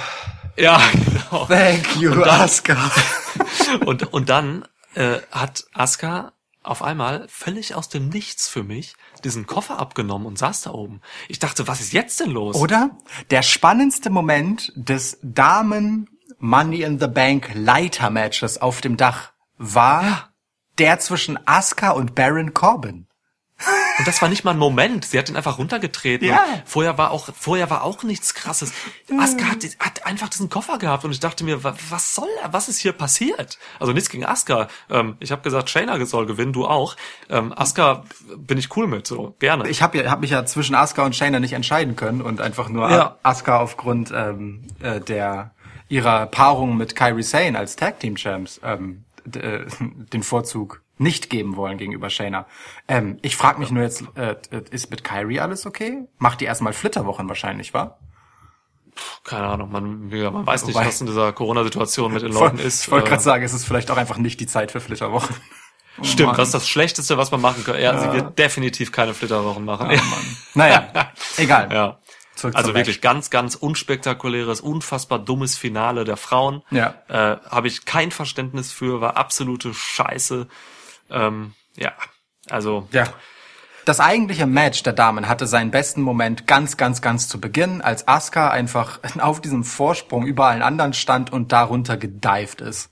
Das, das war der beste Match-Moment bei den Damen. Stimmt, ja. Wirklich? Ja, tatsächlich. Und also die absolute äh, Anfangssache. Ja, stimmt, du hast, du hast recht, ja. Auch geil übrigens, dass ähm, Asuka dann den Fahrstuhl nimmt und die anderen Mädels alle die Treppe dann hochrennen, obwohl da noch zwei andere Fahrstühle sind. weißt du, die hätten halt einfach auch einen anderen Fahrstuhl nehmen können. Ey, aber das, das will ich mal sehen, wie sich Fahr wie man Spannung inszenieren will, während sich Fahrstühle ein Rennen liefern. Ey, in Askas Fahrstuhl war was los, sie hat getanzt. So, ja, das gut. stimmt, das stimmt. Ja. Okay, du magst recht haben. naja, ähm, dann war also, Frauenmatch war vorbei. Ähm, dann hat Corbin, äh, Rey Mysterio und Alistair Black äh, sieben Stockwerke in den Tod geschmissen. Auch, also, da musste ich wirklich lachen. Ich habe wirklich laut gelacht, weil es so aus dem Nichts kam für ja. mich. Ähm, lustigerweise hat man nachher noch in einem Shot so gesehen, dass da halt einfach nicht das Ende war tatsächlich. Ja. Also in, in, da, da, da war noch was. Aber es, also sie wollten es wirklich so verkaufen, dass die jetzt wirklich da runtergeflogen sind, weil gerade auch Rey Mysterio ist so geil geflogen. Ja. Das war einfach der absolute Todesflug. So. Ja. Oder? also, laut lachen musste ich. Ich auch. Ähm, beruhigend früh hört man aber das Plumpsgeräusch nach dem Sturz. Also immerhin. Ja, immerhin. Es war, ja. es war jetzt nicht so ein. Ah. das wäre so geil gewesen. Einfach so. Ah, ja. ja. Und dann so. Und dann Sirenen. Dü, dü, dü, Auto, also genau. eine Alarmanlage. Nee, nee, dann, dann, dann nur so ein gleißender Lichtstrahl, der aus den Wolken bricht und dann fährt halt so plötzlich äh, Rey Mysterio in weißem Gewand mit Flügeln einfach so nach oben. Gen Himmel. Begleitet von Seth Rollins oder Buddy Murphy. Genau. Ja. ähm, ja. Aber ja, es war äh, ähm, ein nun ähm, sehr hm, plötzlicher Moment, um einfach zwei Leute aus dem Match zu werfen. ne? so, ja. Das war ja wirklich einfach so. ja, aber, okay, no pun intended, ehrlich gesagt, aber ja, äh, ironischerweise kommt's ja. halt hin, ne? Also einfach so, hups, Corbin ja. schubst sie runter, fertig, Thema erledigt. Ja. Ja. Ähm, wir hatten bei dem, äh, was war denn das? Genau, das äh, beim letzten Pay-per-View, da gab's ein äh, Leiter-Match der um die Tag Team Titles ne, mit Morrison und so mhm. diese Singles Sachen. Ja. Ähm, da hatten wir noch äh, irgendwie, da kamen wir in Diskussion darüber, wann man eigentlich ein, ein, ein Money in the Bank Match oder ein Leiter-Match generell gewinnt, wenn man oben was runterholen muss und so, ob man ja. dann, ob man das einfach nur lösen muss vom Haken, ob man auf dem, die Füße auf dem Boden haben muss und so weiter. Ja. Schon wieder wurden wir hier äh, einfach im Nebel stehen gelassen bei dem Finale des Männermatches, meiner Meinung nach. Ähm, ganz verrückte Sache. Äh, AJ Styles und Baron Corbin holen den Koffer quasi gemeinsam mit, äh, ja, mit vier Händen von äh, vom Haken, haben ihn dann. Ähm, dann kommt Elias aus dem Nichts, äh, zerbricht eine Gitarre über Baron Corbin. Thank you, Elias. Thank you, Elias. Dann kommt der Koffer wieder irgendwie zu AJ, der ihn einfach hat auf der Leiter, so. Ähm, ja. Meiner Meinung nach hat AJ damit das Match gewonnen. Aber dann fliegt dieser Koffer noch irgendwie aus den Händen von AJ und landet bei Otis. Und äh, dann geht man ziemlich schnell dazu, dass Otis dieses Match gewonnen hat. Ähm, ich saß eine Minute einfach danach mit geschlossenen Augen da und wusste irgendwie nicht so richtig, was ich jetzt anfangen soll mit mir und mit der Welt und mit Otis und mit äh, Schinken. Also da, da, das ging auch irre. WWE so. Wohl wissend, dass es so ist, haben sie das Finish des Matches einfach ganz, ganz schnell abgespult und zack, war auch schon das Event zu Ende. Und Cole hat so gelangweilt das Ende abmoderiert. Ja. So gelangweilt einfach. Ja, ähm, oh, das ist Money in the Bank Sieger. Ähm, schön, jetzt kommt noch so Last Ride. Also wirklich, äh, diese, diese Cole-Stimme, wie sie da völlig unenthusiastisch so nochmal reingespielt wurde. Also beide, das, beide Enden, bei den Frauen und bei den Männern, fand ich wirklich, wirklich echt kacke. Und sie passen auch nicht zueinander, ne? Asuka holt den Koffer runter und wird zur Siegerin erklärt, während sie noch da oben ist. Ja. Und äh, danach muss der Koffer erst zu Otis fallen, damit der zum Sieger erklärt wird, nachdem vorher zwei andere Leute ihn in der Hand hatten und mindestens ja. ein anderer in AJ naja, ihn kontrolliert alleine in der Hand hatte. Wobei kontrolliert kann man jetzt noch äh, wiederum in Frage stellen, ob das vielleicht die Stipulation ist. Du musst Kontrolle über den Koffer haben, denn AJ balanciert, kriegt den ja nicht so richtig zu fassen und dann fährt er ihm so aus der Hand.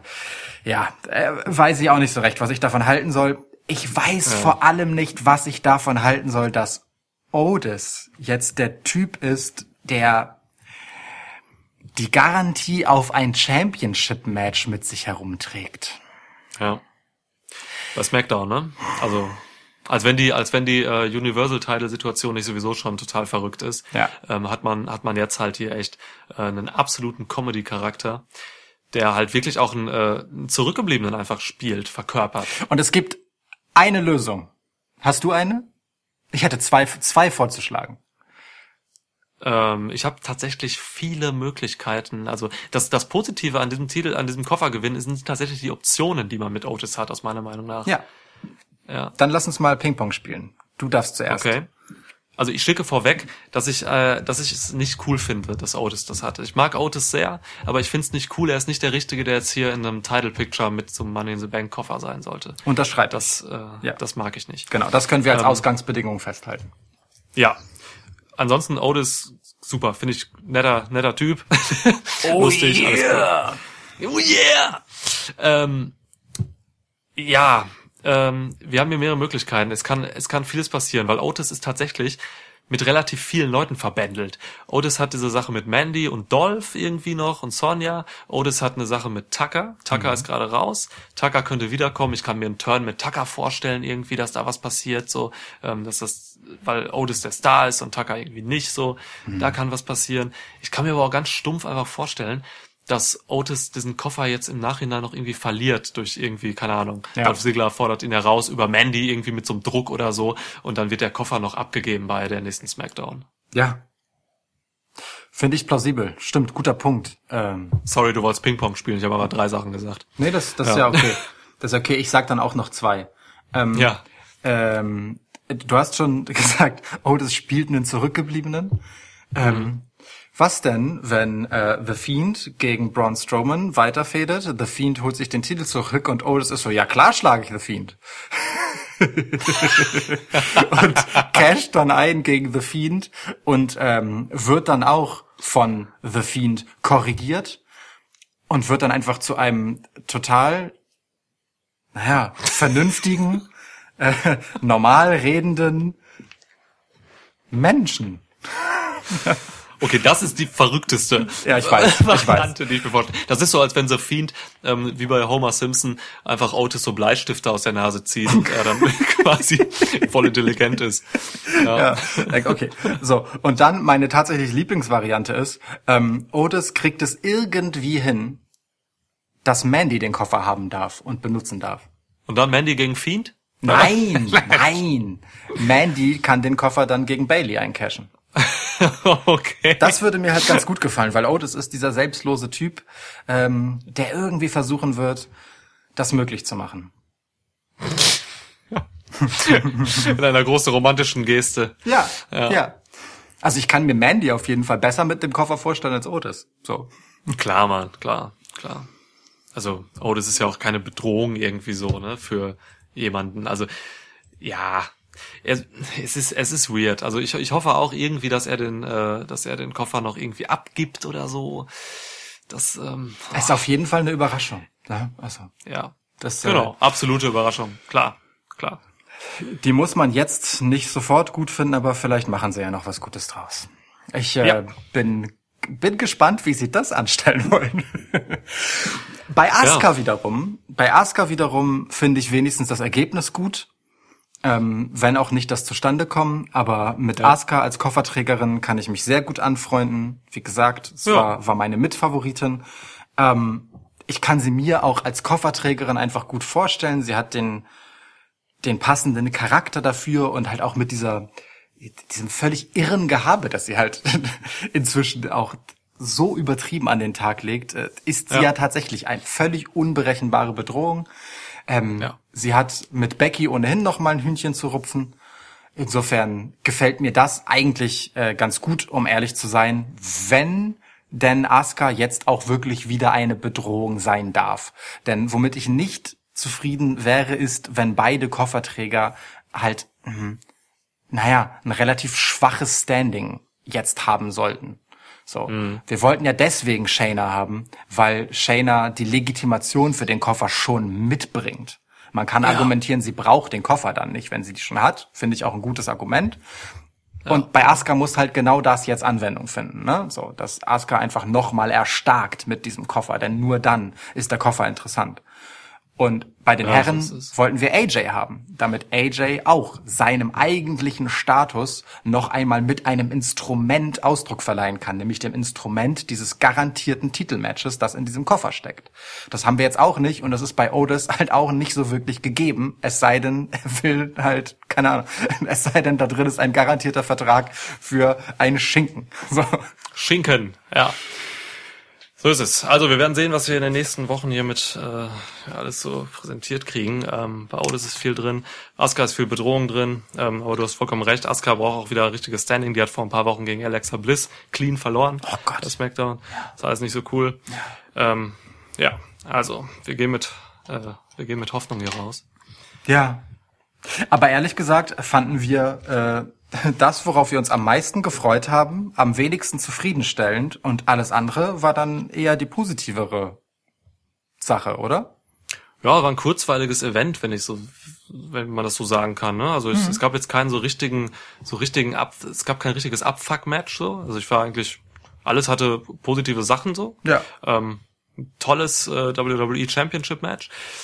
Und ja, leider halt ein bisschen unter den Erwartungen und ein bisschen paar Enttäuschungen bei dem, bei dem Main Event. Aber ich mag es auch jetzt eigentlich wirklich so äh, ein kurzes Pay-per-View gehabt zu haben. Ja. Das ist, äh, das macht mir Spaß und jetzt kann ich auch The Last Ride gucken. Ja, ich ja. kann mich wirklich mit diesem mit diesem Umfang von zweieinhalb Stunden plus Kickoff-Show ja. kann ich mich total gut anfreunden. Ja. Das ist wirklich, das ja, das ist echt ja. angenehm so. Das ist so auf, also wenn jetzt alle Matches noch wichtig gewesen wären, wobei, also man kann sagen, man kann sagen, die waren alle okay. Also dadurch, dass das wirklich sehr kurze Bobby Lashley äh, R-Truth Match dann halt Bobby Lashley noch hatte und damit eine Legitimation, hatte eigentlich jedes Match hier genug zu bieten, dass man sagen kann, das darf schon auf einer Pay-per-view-Card stehen. Und da war tatsächlich ja. einfach auch, auch in der Hinsicht kein Müll bei. Also eigentlich doch eine durchaus gelungene Angelegenheit. So ist es in diesen schwierigen Zeiten für eine Wrestling-Show. Das muss man ja auch dazu sagen. Ne? Es war sicherlich kein glänzender Pay-per-View, aber ähm, ja, auch okay. absolut massiv reduziertes Personal. Mhm. Da, ne?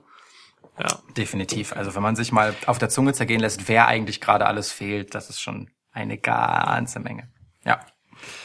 Damit verabschieden wir uns für heute. Wir werden uns wiederhören. Wir werden uns wiederhören. Ähm, nachdem du verdaut hast, dass du bei diesem ganzen Event genau zweimal richtig getippt hast. Ciao. Tschüss. Tschüss.